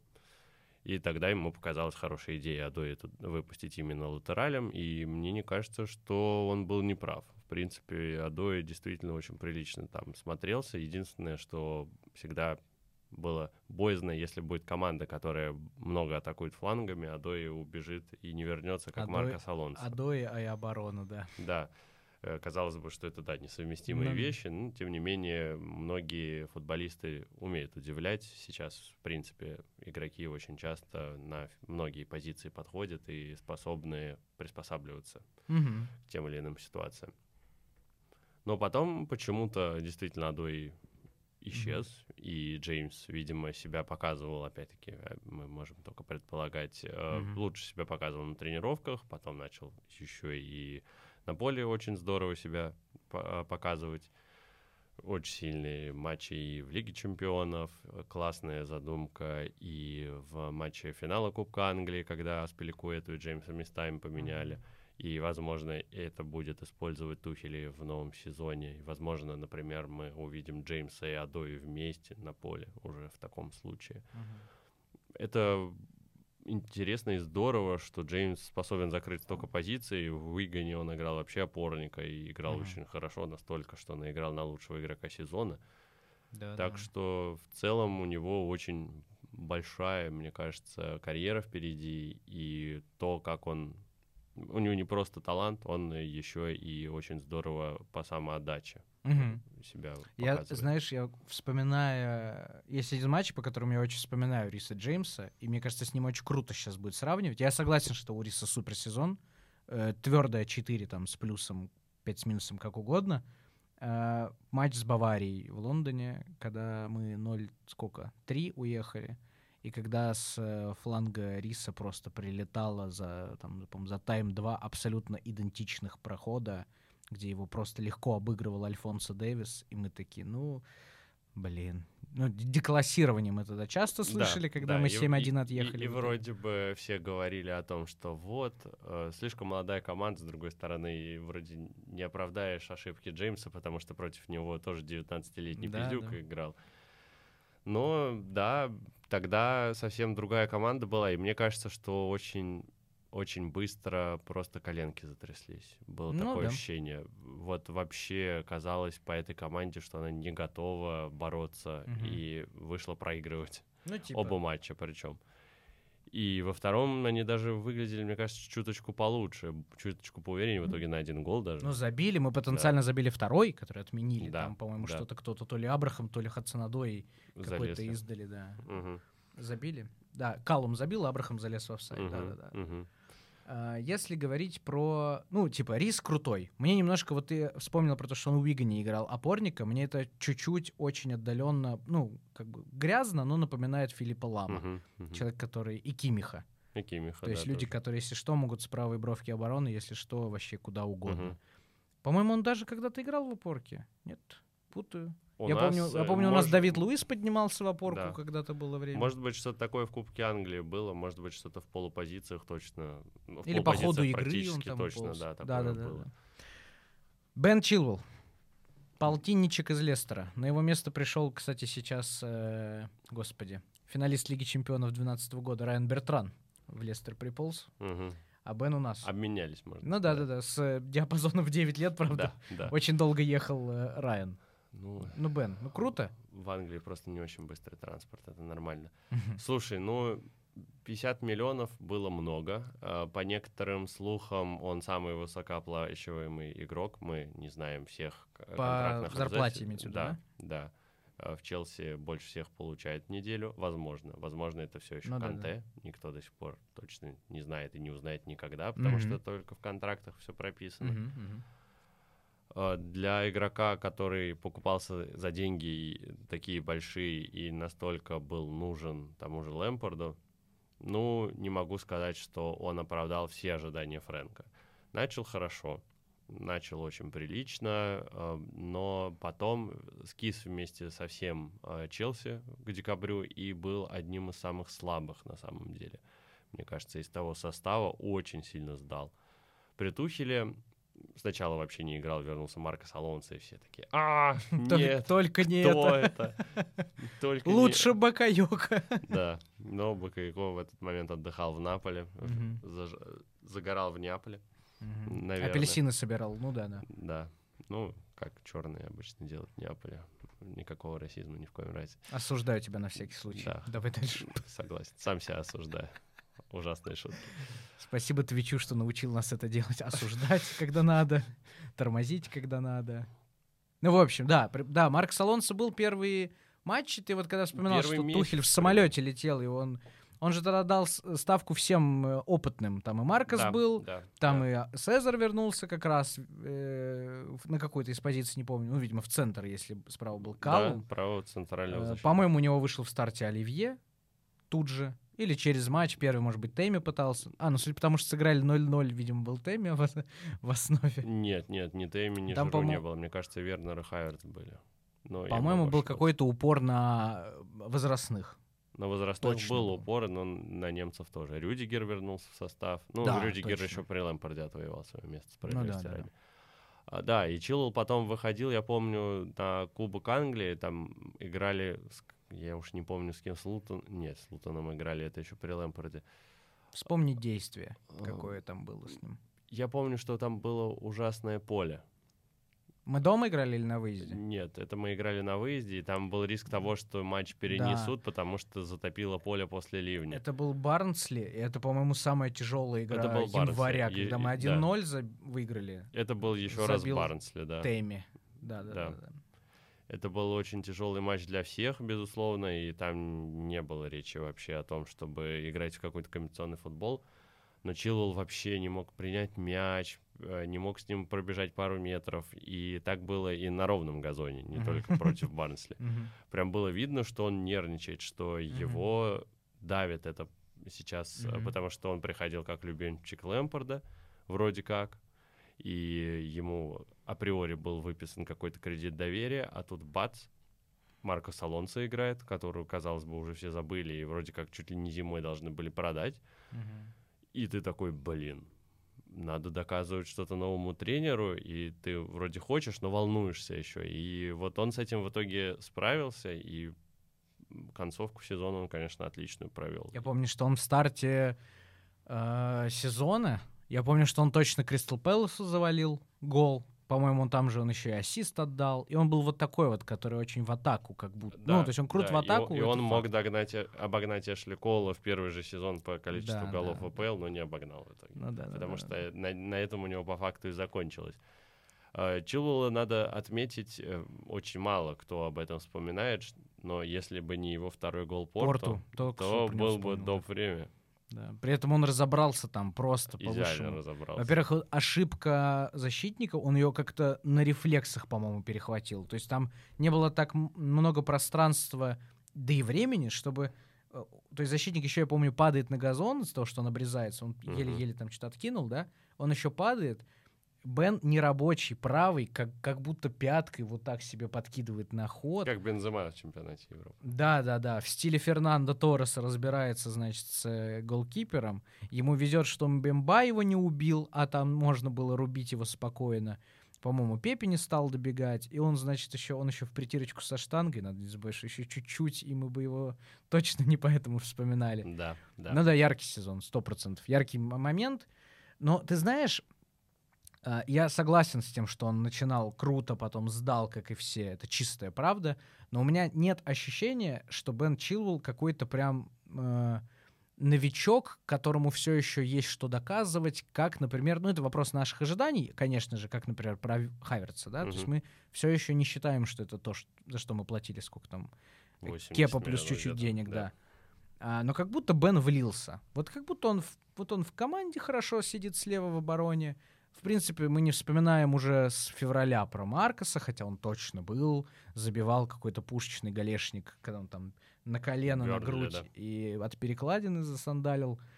Э, как будто он прям бетонирует левую бровку на года. Нет ну, он свой в доску во многом, потому что он англичанин, и во многом потому, что у нас много сейчас англичан. Он очень достаточно, он, мне кажется, с молодежки дружит с Маунтом, хорошо общается с Джеймсом, с Абрахамом mm-hmm. э, с тем же Адой. Ну вот с Маунтом они прям друзьяшки, сейчас они постоянно там в отпуске вроде да. вся вместе сборной Англии, и он в первую очередь именно коммуницирует mm-hmm. с Мейсоном, как и Райс. Они вообще, я так понимаю, такая тройничок. Да. Не, не осуждаем. Уважаю одобряю. Респект. Э, мужики, держитесь вместе, дружба — это сильно. А, вот, кстати, Райс тоже, блин, Ладно, про Райса потом поговорим. Я просто... Ты прям вспоминаешь, и прям меня эмоции вызывают, то, что ты вспоминаешь, ты прям попадаешь очень здорово по темам. Давай продолжим по защитникам, потому что есть человек, который, мне кажется, прям мне его жалко по-человечески невозможно. Курт Зума. У человека, человек, во-первых, по-моему, дожил до того, что он в основе Челси. Сколько он шел? Лет шесть с уничтожением своего колена, тем самым ужасным моментом, uh-huh. арендами, где он был. В Сток-Сити он был точно, в Эвертоне он был. И вот он дорос. Он, mm-hmm. по-моему, после Жоржини лучший бомбардир Челси в АПЛ. Был когда-то, я не помню, может, в середине года он был? Был, да. У него там что-то 5, 5 голов, у него было 6 с головы. Все такие с подачи маунта классно 4 одинаковые. или 5. Ну да, он, был, он даже был лучшим бомбардиром какое-то время. Да. И вот опять молва, что все, его куда-то там опять ждут, и вроде как на него не рассчитывают. Мне кажется, тут очень характерно то, кто о нем отзывался леснее всех. Это был Жозе Мауриньо. Mm-hmm. Человек, который живет прошлым. Mm-hmm. Человек, который, ну, его футбол, он уже все, изжил себя. К сожалению, ну, да. при том, что Мауриньо, ну, каждый по-разному к нему относится, я скорее с, с симпатией все равно, даже mm-hmm. сейчас, когда он иногда достаточно странные вещи делает.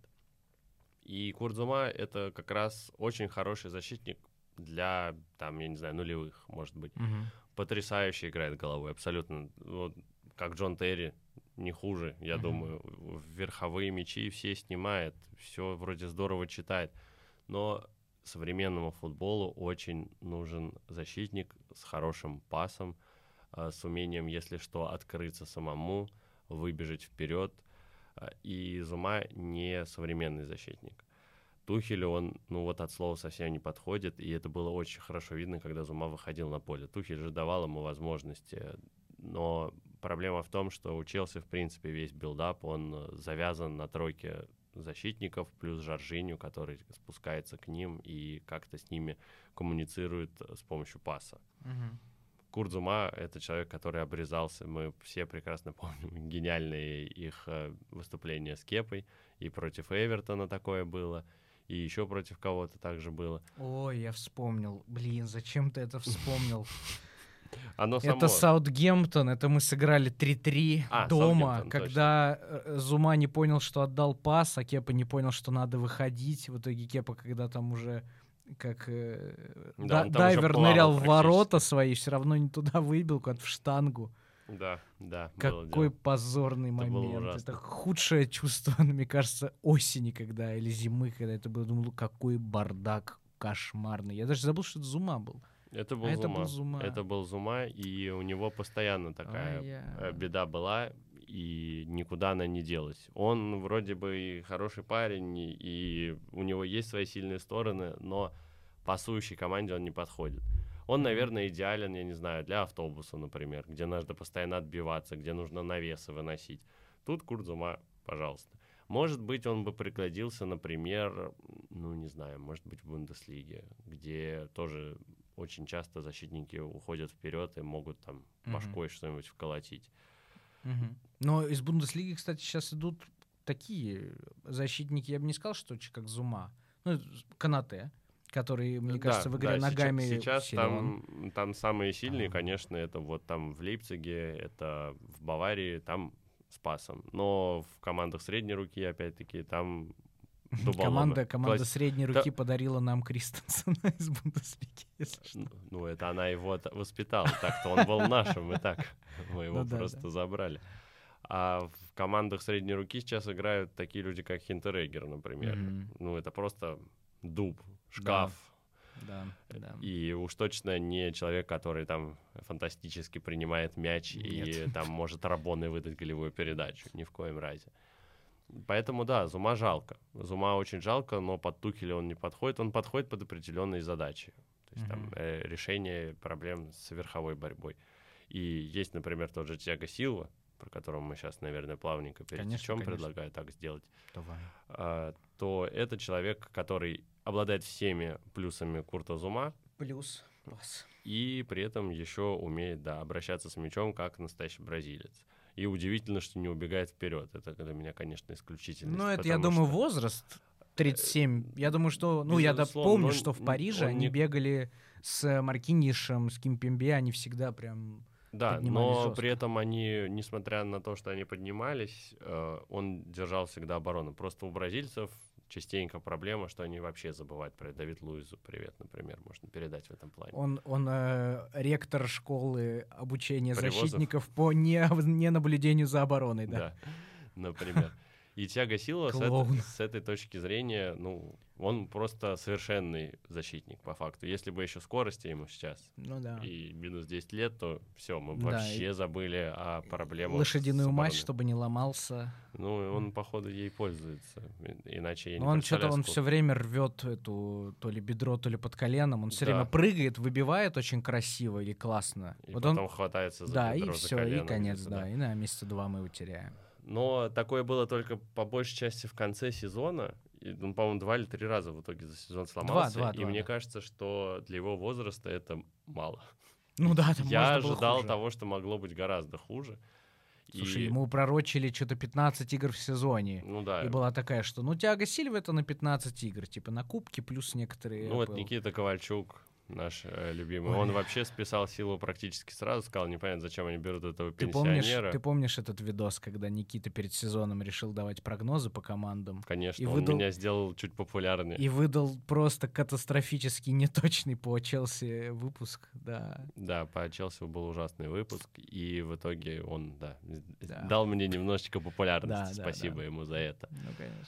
Но Силва, он говорил, что он там, да, матчи 10 сыграет в общей сложности, вообще Супер. непонятно, зачем он нужен. Я говорю, ну да, он, может быть, не сыграет все матчи, но я практически уверен, что половину матчей он примерно проведет. Плюс это человек-лидер, ну, по нему все видно. Слушай, человек э, победил, господи, что он там победил, я уже забыл. Копа Америка. Не, болезнь какую. А, ту- туберкулез. Туберкулез, да. Когда оказалось, что все, ему уже нужно будет там чуть ли не легкие уменьшать, что-то подрезать или одно Да, да. вообще убирать, и ни в коем случае никакого спорта. А он вышел. Он, он сколько... Он лежал в больнице в Москве. Год. Год. Весь контракт в диспансере. Да. И потом смог уехать и заиграть. Он еще даже не успел понять, какой футбол в России, не испортить себя. Да, да, это ему, это ему очень сильно повезло. Да. Так что, возможно, не так уж и плохо, что он Да-да. слег, да? Слава богу, как говорится. Нет, ну, шутка, конечно.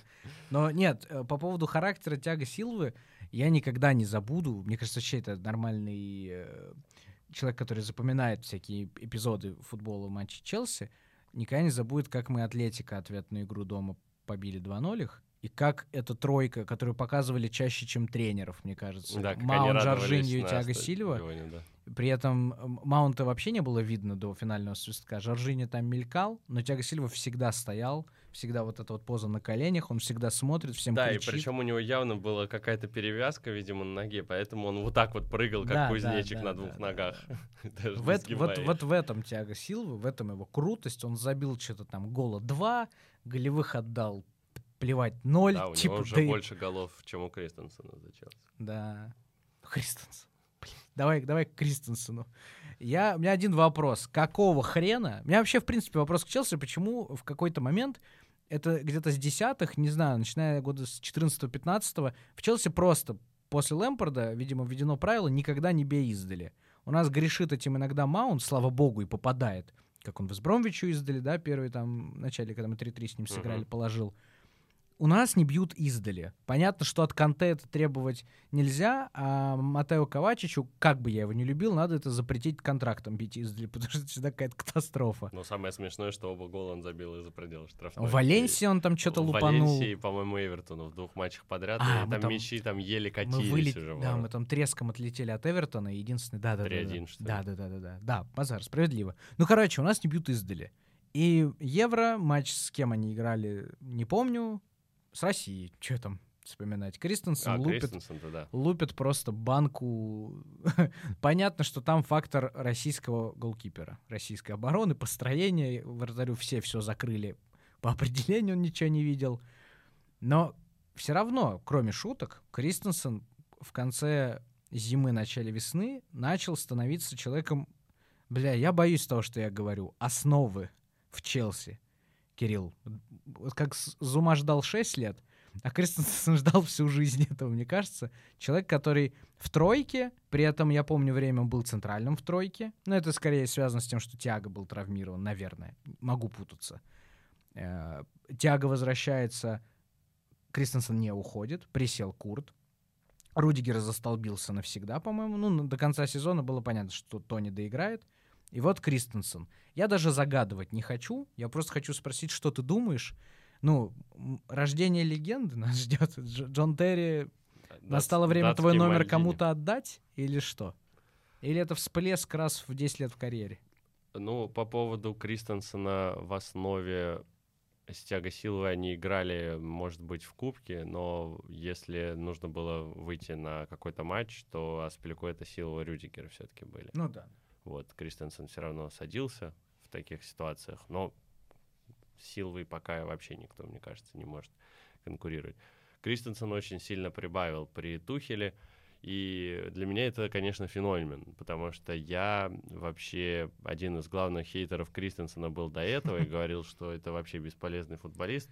Не он, осуждаю. Уме, он умеет пасоваться, но обороняться он не умеет. То есть вот если бы совместить можно было Зума и Кристенсен, получился идеальный защитник. Но, к сожалению, они существуют в двух раздельных телах, еще и разных цветов кожи. Ну, короче, вот прям совсем. Даже не однояйцовые близнецы. Никак не объяснишь, почему они настолько вот прям диаметрально противоположны. Что есть у одного, нет у другого и наоборот. И тогда мне казалось, ну, действительно, какая-то прям проблема. Он вроде неплохо смотрелся при Конте, но потом вот после Барселоны все, жопа. Вообще mm-hmm. больше ничего. Уверенность куда-то пропала. Ну, вот как примерно у Марата, судя по всему, или у Кепа при Лэмпорде. Mm-hmm. То же самое было. Но э, на самом деле я этот вопрос э, пытался изучить э, с Лукомским, и говорю, слушай, Вадим, ну объясни мне, я не понимаю, как так происходит. Он говорит, да все просто, вы вернулись к тройке ЦЗшников. Это схема, в которой ему очень комфортно. Он, э, когда он центровый, это главный распасовщик в первую очередь. Это человек, который и на фланге, если что, отдаст, и Жоржинию может передачку выдать. И пасовая активность его здесь очень полезна. Плюс он остается сзади, потому что это человек, который должен обороняться в первую mm-hmm. очередь. Он держит, можно сказать, последний рубеж чаще всего. А вот два крайних центральных защитника, они уже больше атакуют. И казалось достаточно логичным это мне объяснение – ну, действительно, так скрываются неудачные все вот эти вещи, которые присущи Кристенсену, зато все сильные стороны, пожалуйста, на виду. Да, он не попадет в ситуацию, в которой он скорее ошибется. Да, как, потому например... что у него была проблема там с Ливерпулем, например, когда в начале да. сезона играли. Он удалился он потерял, быстро да, тогда. он потерял позицию. Да. Здесь ему не надо терять позицию, потому что он не уходит. Хочу вспомнить просто вот опять в этот контекст матч с Сити, майский в чемпионате, когда мы чудом выиграли. Там же была, ну, титанический был... Когда пенальти, кстати, привезли, когда Гилмор сбил в итоге кого-то, началось с того, что Кристенсен был не центральным, а как раз ближе к флангу, и, по-моему, он какую-то... Не Получил м- травму, и его вынесли за поле. Ну вот в этом каком-то единоборстве, он там то ли Джезусу, то ли кому-то, он там что-то с ним начал пытаться в верховодиноборство вступать, проиграл, упал, видимо, травмировался, да, там. Его унесли, и Челси тут же получает гол и пенальти. Потом а, еще. он не участвовал в этом моменте, ты хочешь сказать, да? Я перепутал. Ну, хер с ним, Кристенсена есть где привозить. Ну да. ладно, все, базар, Ему да, правда. Есть, да, да, да, да, да. Вот, и мне казалось логичным это объяснение до тех пор, пока я не увидел сборную Дании. Казалось Во- бы. Во-первых, э, Кристенсен там тоже играл опорника, но это тоже не новость, он и в Минхит-Гладбахе у него такие были матчи, и за сборную он уже чистого опорника играл, то есть мы знали про такое. Угу. Ну, ему, у него есть все данные для этого. Но здесь он играл чаще всего все-таки в тройке центральных защитников с краю, а посередине играл чаще всего Кьяр. Угу. Кьяр. И как здорово он забегал вперед, как он иногда как вингер уходил куда-то на фланг, и там, в принципе, очень неплохо взаимодействовал. То есть, скорее всего, ну, это очень... Мне не нравится объяснять все это психологией. Я вообще не люблю, когда мы говорим о том, что что-то в голове поменялось, но нельзя этот фактор mm-hmm. никогда исключать, тем более, что на самом деле он гиперважный, потому что ты сталкиваешься с этим каждый день, и у тебя реально, если поменялся как-то mindset, ты действительно можешь сделать больше. И mm-hmm. то же самое у меня на поле, например. Если вот я не попал два раза по воротам в, убойном, э, э, в убойной какой-то ситуации, все, я этот матч, скорее всего, проведу плохо. Просто потому, что я уже загнался и буду mm-hmm. думать об этом все время, прокручивать и прокручивать. Или наоборот, я супер настроенный, и вот мне вообще на все похер, мажу, мажу, но потом забью. Вот у Кристенсена, мне кажется, при... да, в принципе, у всех людей, скорее всего, что-то похоже. Да. У кого-то больше влияния, у кого-то меньше. У Кристенсена, скорее всего, много влияния психологии.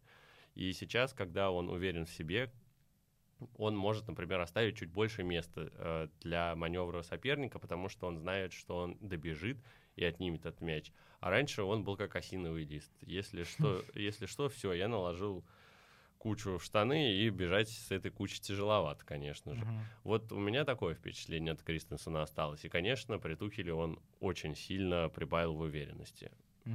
Чего ему очень причем, причем по Андресу вообще, не знаю, может, я не вижу, но я согласен про психологию, про то, что это на всех влияет сто процентов, но по нему же, сука, вообще не видно. Он не очень медийный, он интервью не дает, э, популярностью там особо, я думаю, не пользуется такой, я думаю, что он теневой достаточно, я думаю, да, из ниоткуда домысел, что он теневой человек в команде. На тренировках не юморит и так далее. Ну, он похож на типичного меланхолика. Да, но... вот он, он просто есть в команде, он с каменным лицом выходит, с каменным лицом уходит, просто чуть запотевшим. По нему вообще не видно. Да, меланхолики не смог... слишком много думают. Это да, вот, э, видимо, мы... То есть, смотри, если мы говорили про Теми, и мы видим, что там какой-то буря в стакане в голове, и его ну, надо принять решение какое-то, или там себя ломать, или уходить. Судя по тому, что обычно у него выражение лица примерно такое, да, э, у меня ощущение, что здесь просто 404. Да, да, да. То по, по Кристенсу вообще непонятно. Я очень надеюсь, что это скорее переломный момент какой-то случился, и он хотя бы еще продлится. Я точно не буду ожидать, что это Э, основа наша, что это основа даже на два года. Я просто надеюсь, что в следующем сезоне Кристенсен просто еще какое-то время вывезет на таком уровне. Не, я не я, хочу я завышать дум... ожиданий по нему Я вообще. думаю, что сейчас, если он продолжит в том же в том же ключе все будет у него, потому что, ну, Силва максимум года еще, и все. Продлили же Силву, правильно? Да, на год. Все, он официально, мы там не ждем 1 августа. Не-не-не, его продлили Всё, в мае, как не... и Жиру. Ха-ха. Ха-ха, Оливье. Окей. А, я на самом деле не думаю, что... Я на самом деле тезисно попадаю в состав нашей команды. Мы не будем по 29 людям проходить. Это нам тут до утра тогда в таком случае. Я не думаю, что много чего есть сказать про Эмерсона, если честно. У тебя есть что по нему сказать? Забил красивый гол Атлетика первым касанием. Да, uh, у меня можно, я могу сказать по Эмерсону только, что очень жалею, что в прошлом августе он получил травму, потому что то, что он показывал при Лэмпорде, это была фантастика. И то, что он показывал за сборную Италии, это очень хороший футбол. Да, стопудово. А, Он показал, что он очень разнообразный футболист, и были, конечно, шансы. И я, если выбирать между Алонсо и Эмерсоном, я бы оставил Эмерсона. Пусть Плюс. э, Алонсо и реально палочка-выручалочка Да. каким-то необъяснимым Да, образом. назло всем, да. Да, Эмерсон все-таки более сбалансированный игрок, и он как раз и латерали, и левого защитника в 7 из 4 спокойно исполняет. Мгм. Чтобы мы... Ну, Кэп, Кэп красава. Кэпу осталось выиграть суперкубки, по-моему, и Да. клубный чемпионат мира, и он выиграл все По факту, да. у нас. У нас, да, к сожалению, чемпионом мира он не стал в 2010 году, потому что его... Ну, он Не еще тогда вызвали? мо- молоденький был. И он, он, в принципе, в сборной Испании не пользуется популярностью. Мгм. Там обычно Карвахаль играл. А лучшие годы Аспиликуэта провел при Муриньо. Тогда фулбеками были Альба и как раз-таки Карвахаль, если я не ошибаюсь. А потом был... Что-то я не могу вспомнить, кто был время- до Карвахаля, правым защитником в Испании. Ну, не Хесус же Навас. Нет, не Хесус Навас. Иногда Рамос играл правого защитника. Я даже Гаспаров вспомнил уже. Ой, ну Марио Гаспар еще, еще ничего. Ну, короче, не, я согласен, что Спилькоет в Испании не пользовался ничем, ни популярностью, ни Вот, практикой. у него, да, была с этим а, проблема, но а при Конте он играл защитника Да. центрального, соответственно, там без вариантов, там Рамос Пике. Сережа, да. И сейчас еще был. И я очень рад, что он смог себя показать. И в этом я даже не сомневался, что он все-таки сможет выстрелить на этом евро, если Энрике не совсем дурачок. Он гол Энрике- забил даже. Он забил первый свой гол, да, Да. и стал самым старым испанцем, который забивал на евро. Есть такое дело. Ну, Аспиликуэт молодец. То есть э, его вроде как уже готовы были списать в этом сезоне, а он при новом тренере показал, что он лидер. Очень многие всегда сомневались в том, что он капитан хороший, потому что он молчит, и после Терри, конечно, дал Ну да. заметный. Ролевая модель чуть другая, да, лидерская. А, Хотя я не считаю, что Кейхил был каким-то хорошим капитаном. А, Я вообще забыл, что Кейхил был капитаном, Да, если был- честно. был- был типа, вот этот транзит. там, ну он, да, он ему передал повязку. Гарри на этом э, багаже провел, по-моему, что-то месяца четыре. Его продали в Кристал Пэлас или сезон. Не, года два, он, наверное. Да, он был долго. Он получ... э, Терри ушел в, Терри чемп- ушел в- чемпионский сезон Конта. 15 значит. Э, шестна- 15-16. Нет, Нет, 16 это Лестер выиграл. э, шестна- 14-15. Нет, 16-17, значит, Конта выиграл же после Лестера. Да? Да. 14-15 тоже Челси, но при Мауриньо. Да, точно, 15-16 точно, Лестер, точно. 16-17 э, Да, Конте. да. И да, после этого Терри ушел. Да. А, получается, 17-18 он точно играл, а 18-19 он... э, Сари его сразу ему сказал, еще прям открыто на пресс-конференции, чувак, ты мне нахер не нужен, потому что ты пасовать не умеешь. То есть год в общей сложности он Да, да, ну вот. а, вот. покапитанил. Мгм. Вот, а потом, да, уже стало Спликуэта, и к нему почему-то было очень много претензий, что он там не орет, не ругается с судьями, но мне кажется, что он просто очень сдержанный и спокойный Мгм. капитан, который, ну, Я помню, в этом. я помню, что опять же интервью, которое никто не видел, но все цитируют. такое, такое тоже бывает у нас в телеграм-каналах.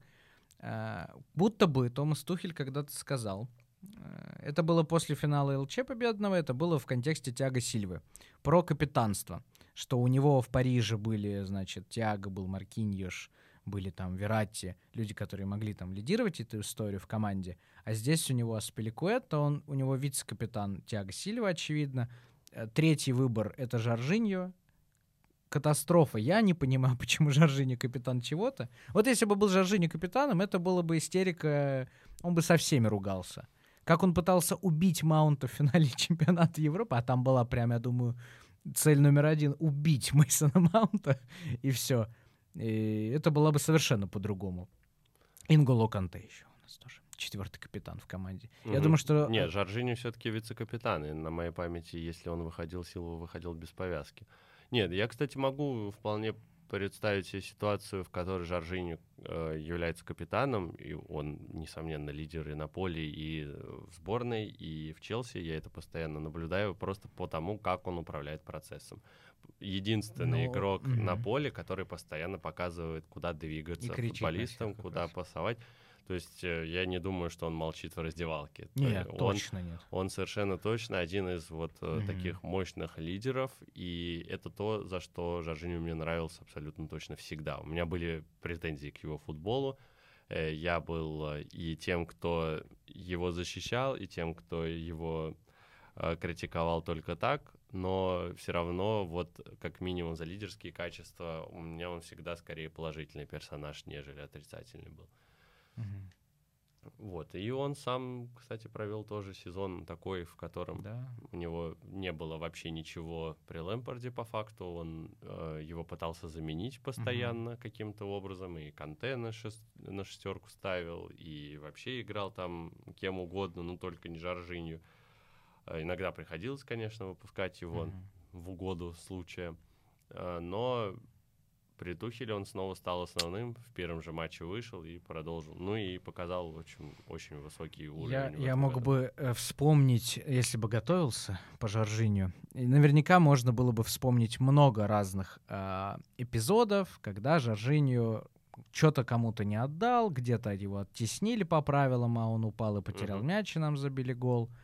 Конечно, нужно вспомнить э, матч с Арсеналом, когда Жоржиню просто подумал, что на воротах есть вратарь, а в Челси не всегда на воротах бывает вратарь, когда Бывает, что стоит тренер. Кепа.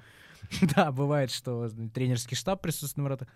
И это, наверное, за период Тухеля, реально вот этот эпизод с Кепой, пропущенный гол, по итогу проигрыш, проигрышная игра, где нам не везло везде, где могло, только не повезти, и мы проиграли Арсеналу. Как бы я не хотел, а я немножко предвзят, и мне не нравится Жоржиньо, и этот, он тоже, он вызывает эмоцию у меня, эмоцию негативную, а если он вызывает эмоцию, то уже круто. Ну, Да, то есть, типа, это не однозначно. Кристенсен, которого мы забыли 6 лет.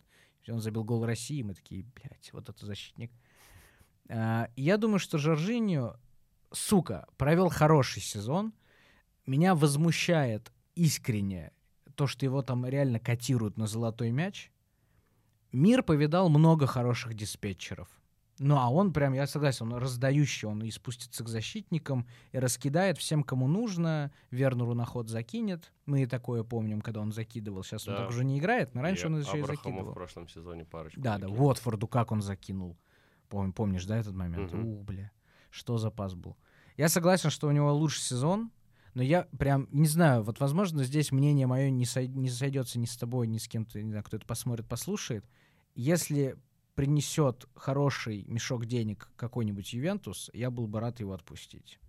Потому что мне, с другой стороны, окей, мы забываем про то, что я в этом как-то к нему отношусь, исключительно вот так. Я на него смотрю, да, мы смотрим футбол, я на него смотрю, вот у меня какое-то мнение формируется.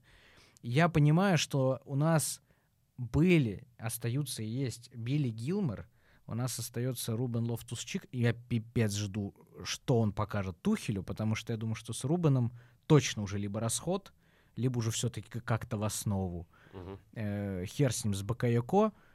Э, ну, коне- конечно, Канте, конечно, Ковачич. И вот не хочется терять никого из них.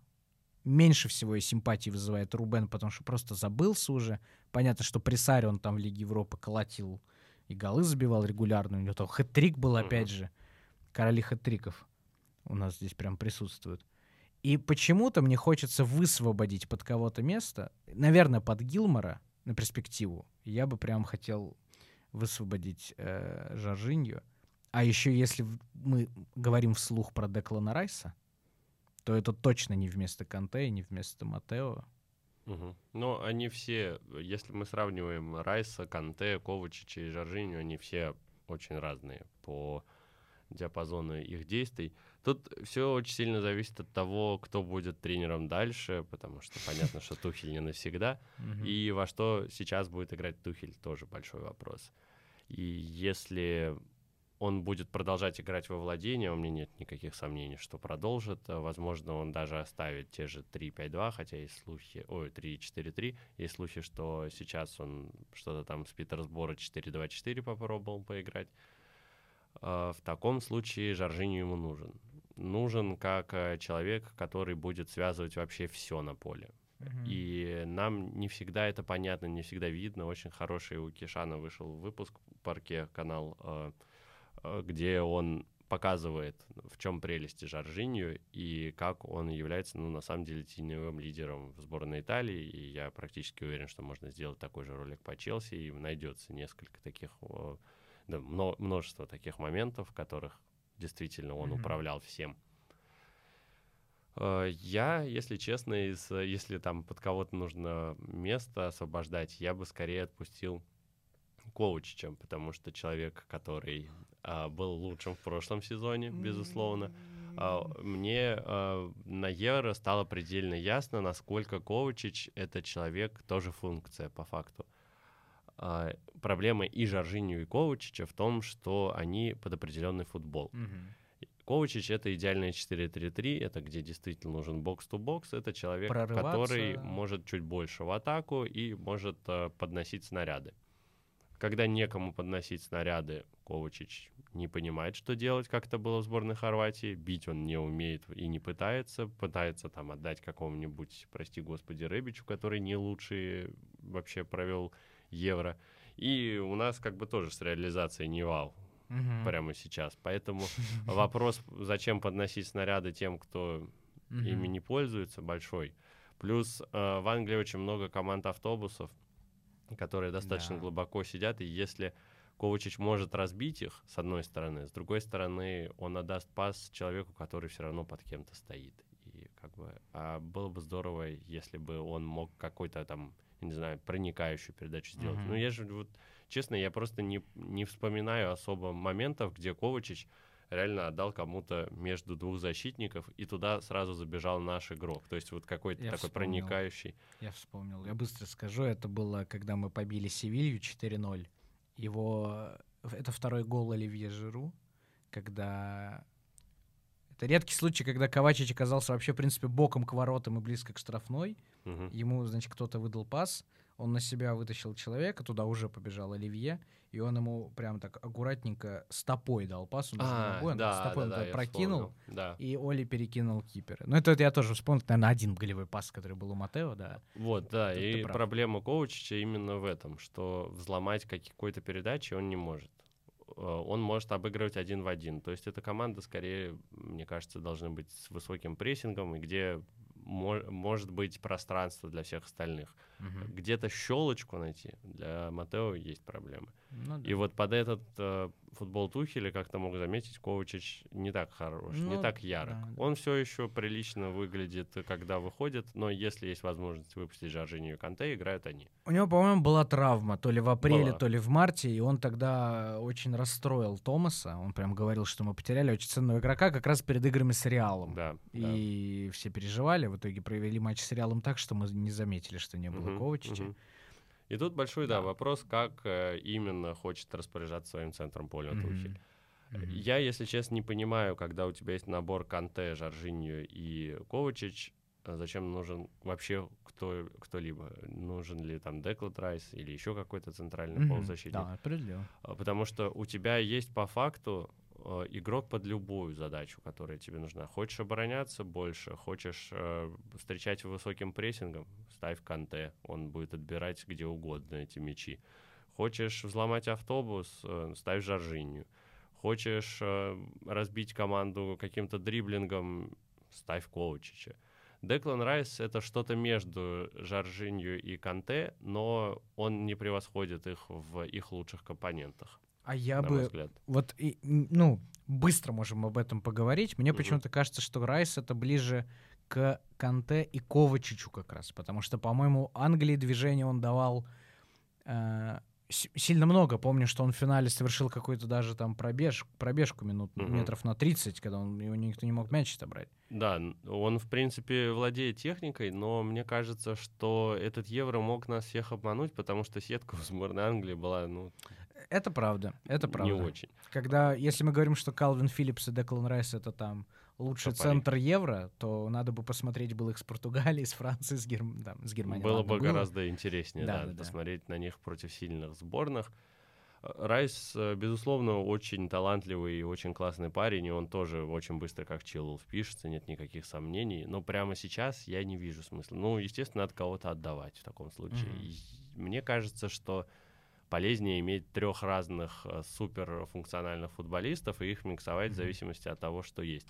С другой стороны, я понимаю, что нужен еще один полузащитник, просто потому что если один вылетает, все, у тебя только двойка. Капелла. И вообще никого нет. Гилмора отдали, Ампаду, судя по всему, тоже отдадут, который может играть опорника. да. Бакайоко, скорее всего, тоже. Лофтус Чик. Лофтус Чик мне безумно нравится. И в конце сезона Сари я взял футболку именно с ним, а потом он порвал кресты. И в итоге был риск, что в этой футболке прекрасной он вообще не сыграет. Но mm-hmm. спасибо пандемии, она дала возможность. Mm-hmm. Но как-то вот он все-таки больше к атаке тяготеет. Я бы mm-hmm. скорее его назвал около десяткой, нежели там бокс-то-боксом. И в схеме 3-4-3 у него ну, он может на фланг выходить. То есть это не... не... Как Мейсон Маунт, только повыше, да. покрепче. Да. Раз да. в 200. Ну, да. Раз в 200, да. И очень, э, очень, конечно, техничный парень. А, и тут я бы смотрел, конечно, скорее на Гилмора, ой, на Гилмора, на Галахера потому что О, он пока еще новые остался. Имена. Да, да, Кон- да. Конор пока остался, он очень хороший сезон провел э, в Вестбромвиче mm-hmm. и играл достаточно регулярно и при Биличе. Билич вообще был инициатором этой mm-hmm. самой аренды, аренды да. ровно так же, как Фарки сейчас просил да, да. Гилмора. Гилмора. И потом, когда пришел прекрасный, восхитительный Сэм Эллардайс, и казалось, что, возможно, он сейчас всех старперов выпустит, чтобы они оборонялись, Галахер все равно играл. Да, был, был. И был светлым пятном, когда вот сжималась эта пружина Вестбромвича до нельзя, когда их прижимали к воротам, и когда вот происходило это разжатие резкое, мне кажется, что Галахер был одним из главных, кто ее и разжимал. И Галахер очень похож на Ковачича, но он мне кажется, уже гораздо лучше обороняется в атаке, он, безусловно, пока что поплавает, но uh-huh. он там даже по показателю дриблинга в прошлом сезоне не сильно уступает Коучичу в среднем да на 90 был. минут. Да, он да. был очень приличен, и вот на него я посмотрел и не торопился с Райсом. Бля, я представляю, вот прям поставить в ряд Галлахера, Маунта, Чилвелла, чуть-чуть причесать Гилмора, и прям можно всех в модельный бизнес отдавать. У нас какие-то просто нет тех Майклов Эсьенов и Джонов Оби Микелей, которые были раньше, Соломонов Калу, да, однобровых да, Жозе Базингова. У нас какие-то просто, блядь, атлеты с обложек журналов. Угу, Я прям, согласен. ты Галахи рассказал, у меня прям сразу картинка, блядь, все, вот Бр- Брэд журнал. Питт. Брэд Питт, да. Да, там он, конечно, хорош, хорош. У всех карьера после футбола будет. У нас команда Дэвидов Бекхэмов, блядь, собирается, пацаны, походу. Реально. Слушай, ну центральных полузащитников мы обсудили, у нас осталась атака по факту. Я надеюсь, что Да, я думаю, что про Канте, Маунта говорить что-то излишнее, Всё как, в принципе, да, про Рудигера, Канте в очередной Минди. раз э, показал свой уровень, Маунт э, просто развивался весь сезон и особенно хорошо раскрылся при Тухеле, и он восхитительный. Мне кажется, что ему уже просто все серенады все спели, да, поэтому да. тут даже не стоит заострять внимание. Также по подумал, Рюдигеру, да. ну, вот, кстати, возвращаясь к теме с психологией, и к тому, на кого она больше влияет, на кого mm-hmm. меньше, на Рюдигера она однозначно почти ни хера не влияет. Да. Он просто стальной гигант, которому абсолютно насрать на всех. И потом, когда вот он стал успешен, когда все увидели наконец-то в нем сильного защитника, хотя я его еще в Роме помню, он мне нравился тогда, да. и когда он приходил э, и играл э, при Конте, у него был хороший сезон, Хотя некоторые почему-то его записывали, ну, некоторые это футбольник, э, записал его в худших игроков э, сезона при Саре, при том, что он был единственным стабильным защитником. Это было немного странно. Да, при Лэмпорде что-то что пошло не так, там была травма, конечно ну, да. же, но даже при Лэмпорде он в итоге свое место отвоевал. Под конец, да. Он его отвоевал, и мне всегда казались странными доводы, что именно Рюдигер один из тех, кто слил mm-hmm. Лэмпорда. Может быть, он э, был в шайке тех, кто был не очень рад ему, но при этом он еще и пахал и в итоге заслужил свое место. Я думаю, знаешь, почему его туда приписывали? Потому что к моменту, когда у Фрэнка начало все из рук валиться, и прям результаты пошли прям в анус, э, Рудигер был самым ближайшим человеком, который перестал попадать в состав. И вот ну, то есть говорят, если опять вот эту тему развивать с этими крысюками, которые в Челси всегда, если что, соберутся в одного uh-huh. киберкрысу и выгонят тренера, э, до сих пор вспоминаем, да, что Фабригас, Коста и Азар, Азар слили да. Мауринью. Да. Пиздец. вот, если думать, что это все еще так бывает, то там же был Ковачич. То есть я помню, что Рудигер, Ковачич, Алонсо, естественно, но Алонсо, естественно, Жоржиню. Кепа, Жоржиню, да. Значит, вытаскивали Лэмпорда. Ну, там каждый писал вообще, что ему было удобнее и Да. какую фамилию вспомнил. Да, да, да, любую. Это, это я тоже прекрасно понимаю, но Рудигер был прям актуален в, этот, в, в Мгм. эту секунду, в эти матчи, как не играющий, как не попадающий тоже в заявки.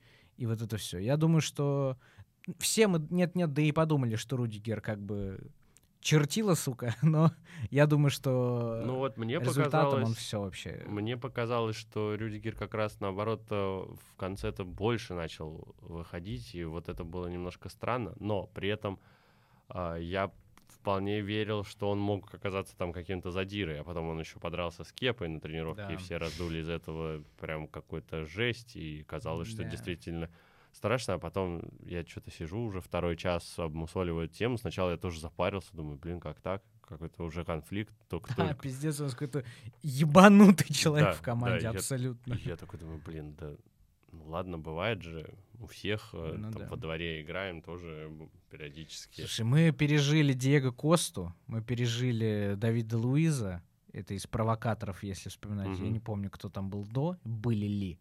Но Диего Коста нам теперь понятен, как что в Челси бывают прям противные игроки. Мгм. И с кем? Рудигер выталкивал к чертовой матери Суареза каждую игру. То есть Мгм. там прям они уже пытались там уже за бровкой поля поконфликтовать. Я не помню, с кем-то точно еще было. А, он довел до изнеможения защитника Савича. А- Атлетика, который в удалился в итоге итоге. просто ему уже бля, вломил, сука, потому что заебал невозможно. И удалился. И да, у нас это такой, но это спортивный характер. И вот, ну, видно, да, что у него есть какая-то эта агрессия и неприятность, но когда он перед финалом ЛЧ на Players Tribune написал большой Да, текст, да. очень сильный, один из самых адекватных текстов, которые я читал, э, мнений вообще черных о расизме. Мгм. о том, что он понимает, что все эти вставания на колени нахер никому не нужны, и что, в принципе, расизм этим текстом мы тоже не победим, но Да. просто я хочу, чтобы вы прочувствовали на моей шкуре, каково это. Что, может быть, у вас что-то поменяется, может, нет, да и хер как бы с вами. Да, но да. те, кто был со мной там, то, знаете, если мы выиграем Да, ЛЧ, то... Апеллировал, что он ма- мальчик из э, Игорцева называл. Он так да, про, про себя говорил. Ной, ной что? Ну, там что-то, да, на немецком. Какой-то ной, э, какой-то новый, я забыл уже. Как. Ну, вот этот, да. Э, Рудигер, Канте, Маунт. Минди, я думаю, что тоже примерно... Да, ну по Минди все было ожидаемо. Он пришел на замену и очень здорово влился. И здорово прогрессирует.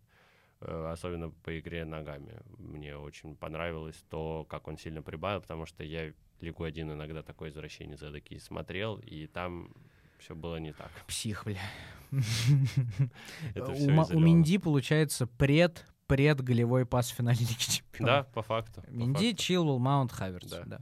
И Про, про Минди еще последнее. Э, Я люблю думать, что э, на больших федеральных спортивных каналах Челси вообще есть мавитон обсуждать, и не надо это типа делать. Э, Я помню, как э, в одном из выпусков, которые делают э, ребята коммента... коммент... Господи, вот я сейчас чуть Коммент-шоу. коммент-шоу, да. У них была какая-то рубрика, когда они сыграли в Карена Адамяна и поехали в... Рома Гудсайд поехал на машине с Игорем Акинфеевым, Мгм. и он его спросил, кто самый сильный вратарь в мире, и меня прям бальзам на душу, когда он сказал Эдуард Эдуард Менди, он сказал, ну, этот парень из Челси, и было видно, что Гудсайд Рома немножко удивился, а я думаю, сука, да почему же вы, блядь, удивляетесь-то, что люди из Челси могут быть самыми сильными? Ну, это, опять же, это мое, мое, мое мнение, Ну, у нас что просто у нас там прям... В принципе, сформировалось такое мнение, мне кажется, о Челси, что это топовый клуб, но не вот прям Да. грант. Не может быть там никого лучшего. Да, да. Ну, к сожалению, так и есть обычно. В команды сезона не попадают. э, Лучшими молодыми игроками Фодены всякие становятся потом. Ну, Пиздец, это ж вообще- сука. Но на самом деле я бы не сказал, конечно, что лучший вратарь мира Минди. Э, Даже несмотря на то, что мне Минди нравится, все-таки есть посильнее по- э, ребята. И, в принципе, это был его первый сезон. Так уж Сейчас уже все вот. забыли, сейчас уже Зоммер, сейчас уже Градецкий, кто Э, там да, еще, сейчас уже Да, Зомер, который Унай Симон, блядь. отвратительный сезон провел в Бундеслиге. Да, Ну, все запомнят только, что все же смотрят Евро и чемпионат конечно, мира, и серию поэтому... пенальти только смотрят. Да, да, да. Поэтому Унай, главное. Унай Симон, да, разъеб, едет в Реал Мадрид. Давай про атаку. Прям шустро. Тот самые спорные персонажи, мне кажется, в мире. Какие О, да. могут быть? Давай прям их сначала перечислим и поймем, о ком мы хотим конкретно. У нас есть Хадсон-Одои. Ну, Хадсон-Одои, я думаю, что мы его в латералях уже зацепили. Ну да, ну, ну остается? Или он тот тоже? по- Остается, он точно остается. Мне кажется, что уже все попытки Баварии публично обозначить, что она его покупает, исчерпаны, уже все не купили. Поэтому я думаю, что... Да, да, на этот сезон точно он Бавария остается. Были слухи, точнее, был предметный интерес год назад э, перед матчем с Вестбромвичем, но у него там был плотный разговор с Лэмпардом, и тот его убедил остаться. Водой очень такой волнообразный, самый, наверное, волнообразный сезон. У него были фантастические матчи и были просто говнища сраные. Да, да. И вот э, он постоянно циркулирует между Да, этим. Когда-нибудь он, куш- возможно- Кушает ленточку от трофея. Да, когда-нибудь он, может быть, все-таки сможет найти, обрести какую-то стабильность. Мгм.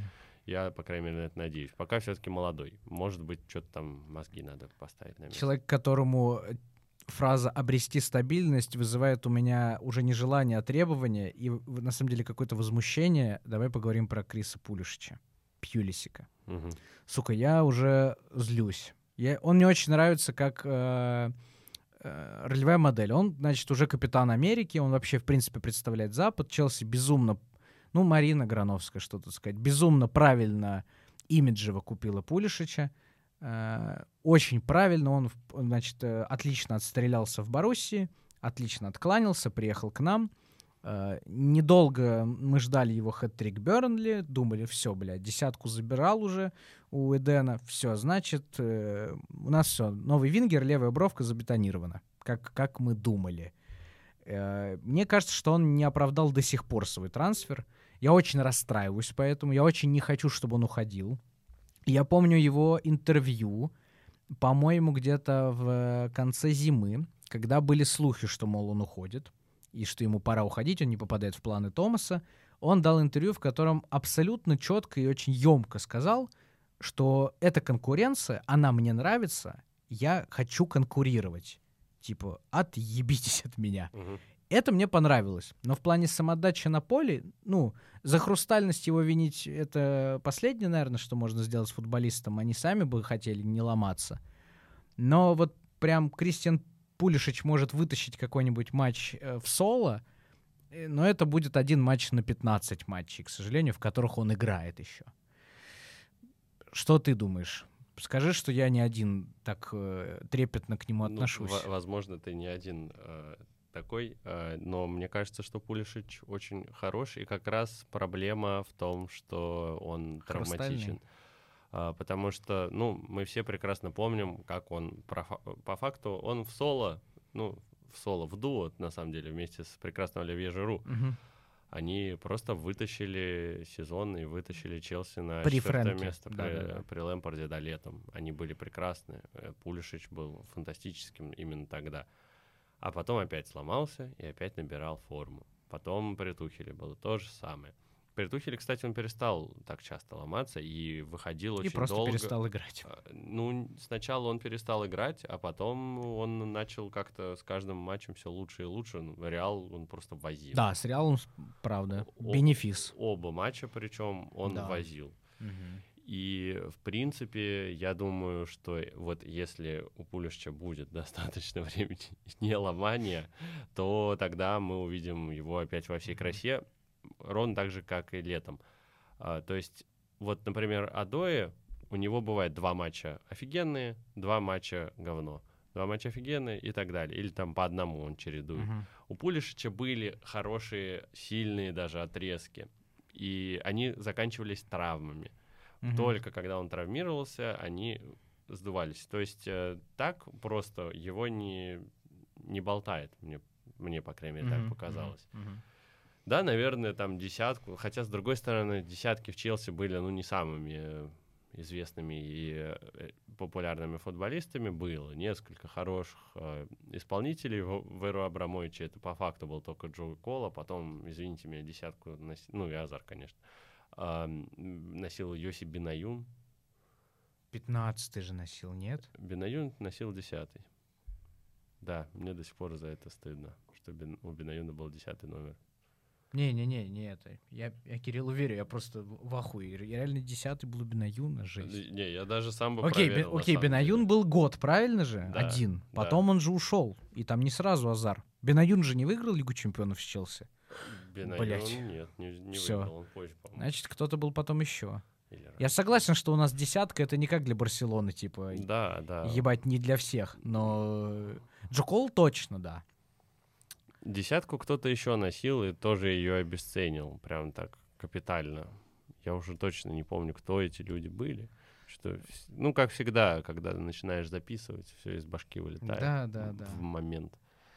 Э, Если за 5 секунд я не найду, Подожди, а то... кто был десятым? До. Ебать, Хуан Мата. Хуан Мата, да. Хорошо. Точно. Мата был. Мата, Азар, Виллиан поносил один. год. Виллиан, да, тоже. Ебать, ждал ее 8 лет, чтобы последний сезон, блядь, обосраться и уйти в Арсенал, сука. Ну, свой сезон-то он под десяткой. По-моему, по-моему, по-моему, не- да? Ну, Я при, вот при-. Лэмпорде, мне кажется, он провел лучший, один из лучших своих сезонов. Лучший сезон Он он, провел, когда в соло тащил, э, когда Ну, мы с это- Барса играли, когда со штрафных забивал там киевскому Динамо, вот этот сезон. Это ты перепут... Это ты Это два Лига Европы сложил. мы Ты два сложил сразу. Да? Да. Пиздец. А, ну да, Лига Европы. Лучший сезон у него был выиграть. 15, э, 15-16, а Челси 10 место занял. Тогда он со штрафных клал все практически. Да, да, да, и да, да. он был единственным. Но быть лучшим среди худших не так то, чтобы сложно. Ну да. И что объединяет сезон 15-16 и прошлый сезон? У Виллиана заканчивался контракт. Ха, сука. Это Понятно. единственное, как я могу это объяснить. Ну, Вот. Был, конечно, хороший сезон у него и при Конте, когда он, да, действительно, Барселону просто там нагибал и попадал три раза в штангу за один Да, матч. да, да, было да. такое. У него был там хороший отрезок, там несколько месяцев. мгм. Но Виллиан, он всегда был такой. Он супер талантливый футболист. И я его за это и ненавижу, потому что он очень талантливый футболист, но ни хера, я просто не хотел от этой жизни. Он просто отбывал номер чаще всего. Было такое у меня ощущение. Как, блядь, на Пулишиче мы вообще нахуй вспомнили Виллиана? Вопрос. Спаси- Под- Ну, Ну да, на десятки, на И десятки. 22-й тоже носили оба, Да, кстати. получается. Но Загадка дыры. Больше, больше похож э, Хаким Зииш на Виллиана нынешнего. Бля, главное расстройство мое. Я так верил, что это то, что нам нужно. Да, казалось, что Как реально так? Лэмпорду не хватает креативного футболиста. Но Зииш в итоге сломался первой же товарке против Брайтона, и Да, в да. первой и последней товарке. Мгм. Потом, да, конечно, против Краснодара был мощный перформанс, но всегда был риск, всегда был риск того, что ты покупаешь футболиста из чемпионата Нидерландов, и он не будет столько же отдавать ассистов и забивать голов в чемпионате Англии. И, собственно, он оправдался по факту. И, знаешь, у меня просто тоже претензия к Зишу. Он супер талантливый, но он Но- пока, во-первых, э, это, наверное, можно сделать скидку на адаптацию. Э, Наверняка в э, Нидерландах медленнее футбол. Наверняка там больше зон э, ему открывают, у него больше пространства там есть. Мгм. Но в Англии этого нет. Э, И там нужно быстрее соображать, иногда открываться раньше, чем ты успел об этом подумать. И Да. вот там был матч, например, против Лица, когда сыграли 0-0, Кай Хаверц просто забежал в штрафную, э, должен был, по идее, прострелить, а простреливать некому. А Зиш в итоге стоит, против него один защитник, который его потерял, и у него огромная зона забежать и просто забить гол. Ну, или хотя бы там опасный момент создать, Мгм. скажем так. И Зиш только когда Хаверц уже разворачивается, чтобы уже хоть что-нибудь попытаться сделать самому, Мгм. потому что прострел не проходит, в этот момент Зиш такой, о, надо было бежать. И такой три шага делает, и понимаешь, что уже Мяч- поздно. Да, да. И вот иногда лень его, его всегда выключает Тухель из прессинга, потому что от него, ну, это просто невозможно Да, да. просить, судя по всему. Мгм. И Тухель ему интересную роль нашел, на самом деле, когда против Манчестер Сити в Кубке, например, играли, он играл по факту вообще свободного художника. У него не было никакой позиции на поле. Мгм. Мгм. Он очень часто опускался ниже, чем Жоржиньо, и где-то из центра поля или даже глубже он закидывал. Мгм. Закидывал вместо Жоржиньо, собственно. Да, да, да. Потому да. что Жоржиньо такой, «Ой, извините, у меня У выключилась меня тут пять функция». придурков сзади, бля, я не могу. Да, у меня функции не хватает столько, как бы, извините. Вот, и Хаким Зиеш э, исполнял вот этого вольного художника, получалось очень неплохо. Но так Челси теряет как раз одного игрока в этой структуре прессинга. А в немецкой системе это важно. Не продаем же Хакима. Не, не, остаем, э, оставляем, еще посмотрим на него. Фух, бля, слава богу. Для меня главная боль это Вернер. Сука. Вот это самое главное. Ну, он настучал 27 Да, по гол плюс пас. да, за весь сезон. Больше, чем там была хорошая картинка Больше, чем есть. Возможно, Мане, я у да. тебя видел, да. Херова гора. Э, Не совсем не справедливое, мне кажется, потому что Вернера больше всех матчей провел, Ну да, да. окей. по факту. Он дошел до финала двух кубков, у него было 38 матчей, ну там 35, может, в АПЛ. Он при Лэмпорде вообще больше всех играл, больше, чем, Не меняли его э, вообще. чем да. вратари даже, да, потому что их-то как раз меняли. И Вернер, он э, показал себя с лучшей стороны, конечно, в этом сезоне в плане самоотдачи. Он постоянно готов был работать на команду, но завершение все вспом- будут вспоминать только завершение. Эх. Он э, в конце сезона давал парочку интервью еще до победы в финале ЛЧ и сказал, что за этот год в Англии он очень сильно и себя пере- переосмыслил, и он честно признался, что он находился в около депрессивном каком-то состоянии а, в начале сезона, а, когда вроде все сначала шло хорошо, а потом раз, э, раз ма- матч не забиваю, два, три. Он говорит, у меня такого не было уже тысячу лет, я вообще не знаю, что происходит, и все, я загнался. Плюс пресса, плюс э, там комментарии в соцсетях, все это реально загоняло. Но сейчас он явно гораздо проще к этому относится. Он думает о том, чтобы не забить сам, а чтобы команда выиграла, например. Да. И что у него не отнять, это феноменальный, во-первых, талант открываться. Вот этот гол Реалу все ржут, что он там забил, просто в пустые ворота вколотил башкой.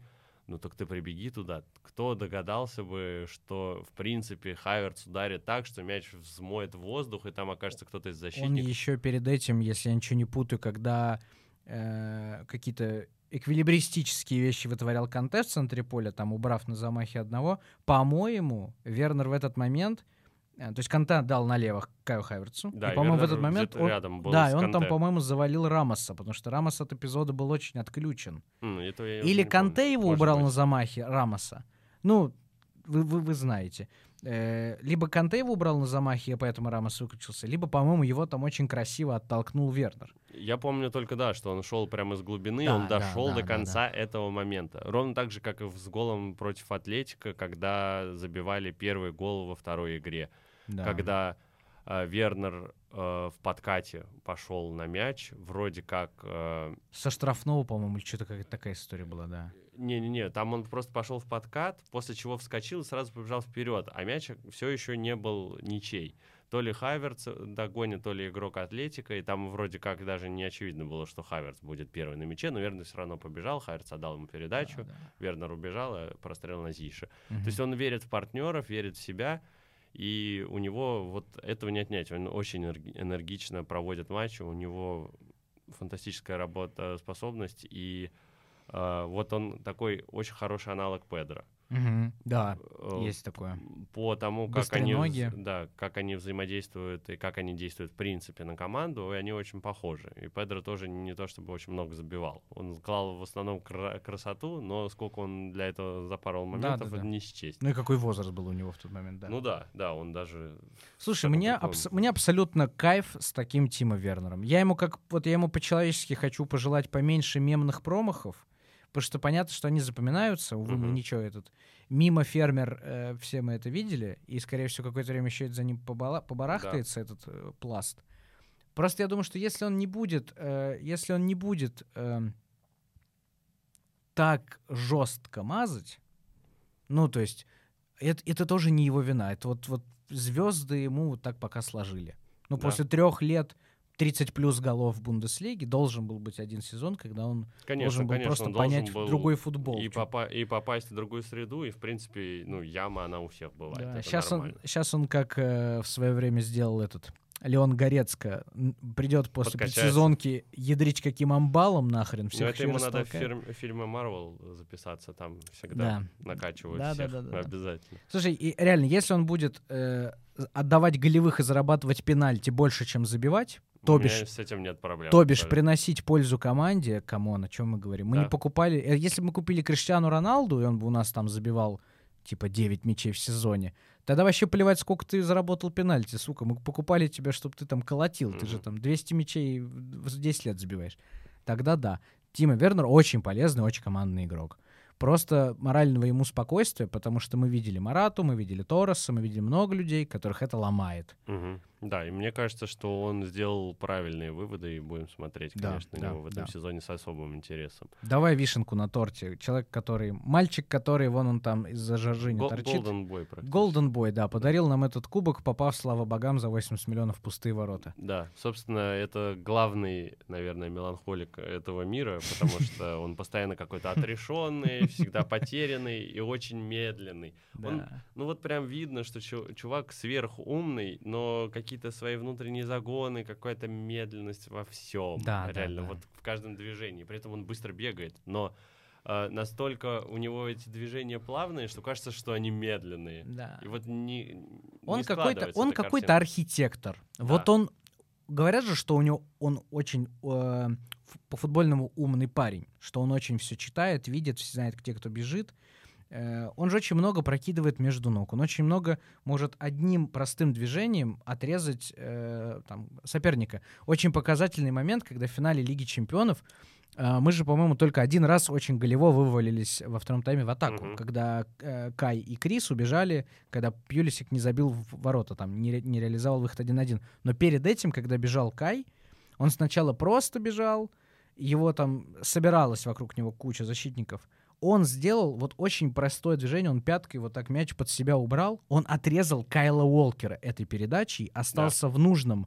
Ну, это, это не учится, это вот реально интеллект какой-то. Очень удобная позиция, чтобы поднять голову, увидеть пулю, отдать ему простой пас, и все, он создал момент из ничего простейшим движением. А, при этом быстрый, я согласен. Но я вообще не знаю, что с ним делать, Кирилл клянусь, вообще не представляю, что с ним ну, делать. Ну вот, э, как говорят э, в Германии, э, у них же Мюллера назвали Ройм Дойтером. Да, да. Сначала также называли Хайверца, но потом ему придумали новую кличку Алис Кёнер. Все могущий, как бы, ага. все действительно умеет.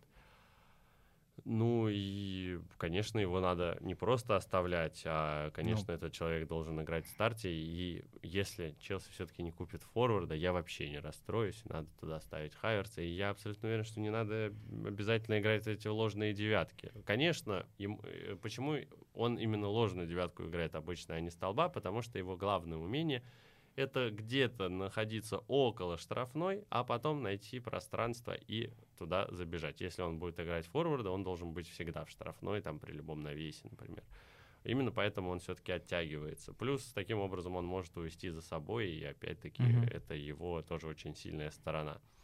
Поэтому я не вижу вообще никаких проблем в том, чтобы играть так. Может быть, опять-таки 4-2-4 тоже ему подойдет, потому что Вернер будет чуть-чуть да, выше, да, да. он чуть-чуть ниже, и там опять-таки все по позициям.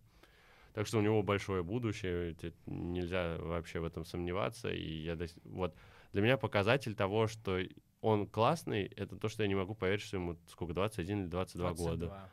И вот они с Маунтом, мне как будто кажется, что им лет по 30 уже, что они все видели в этом Не футболе. по годам зрелые футболисты, это точно, да. Это точно. Ну, Оливье Жиру, спасибо большое. Спасибо, Оле, правда. А, мы с тобой разложились с тобой, знаешь, на сколько? На два часа.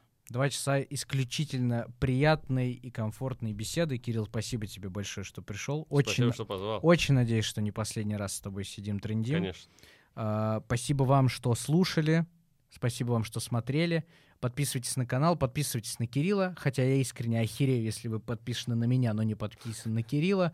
Но если вдруг, э, Кирилл Бельский, меня зовут Антон, спасибо вам большое. Пока-пока.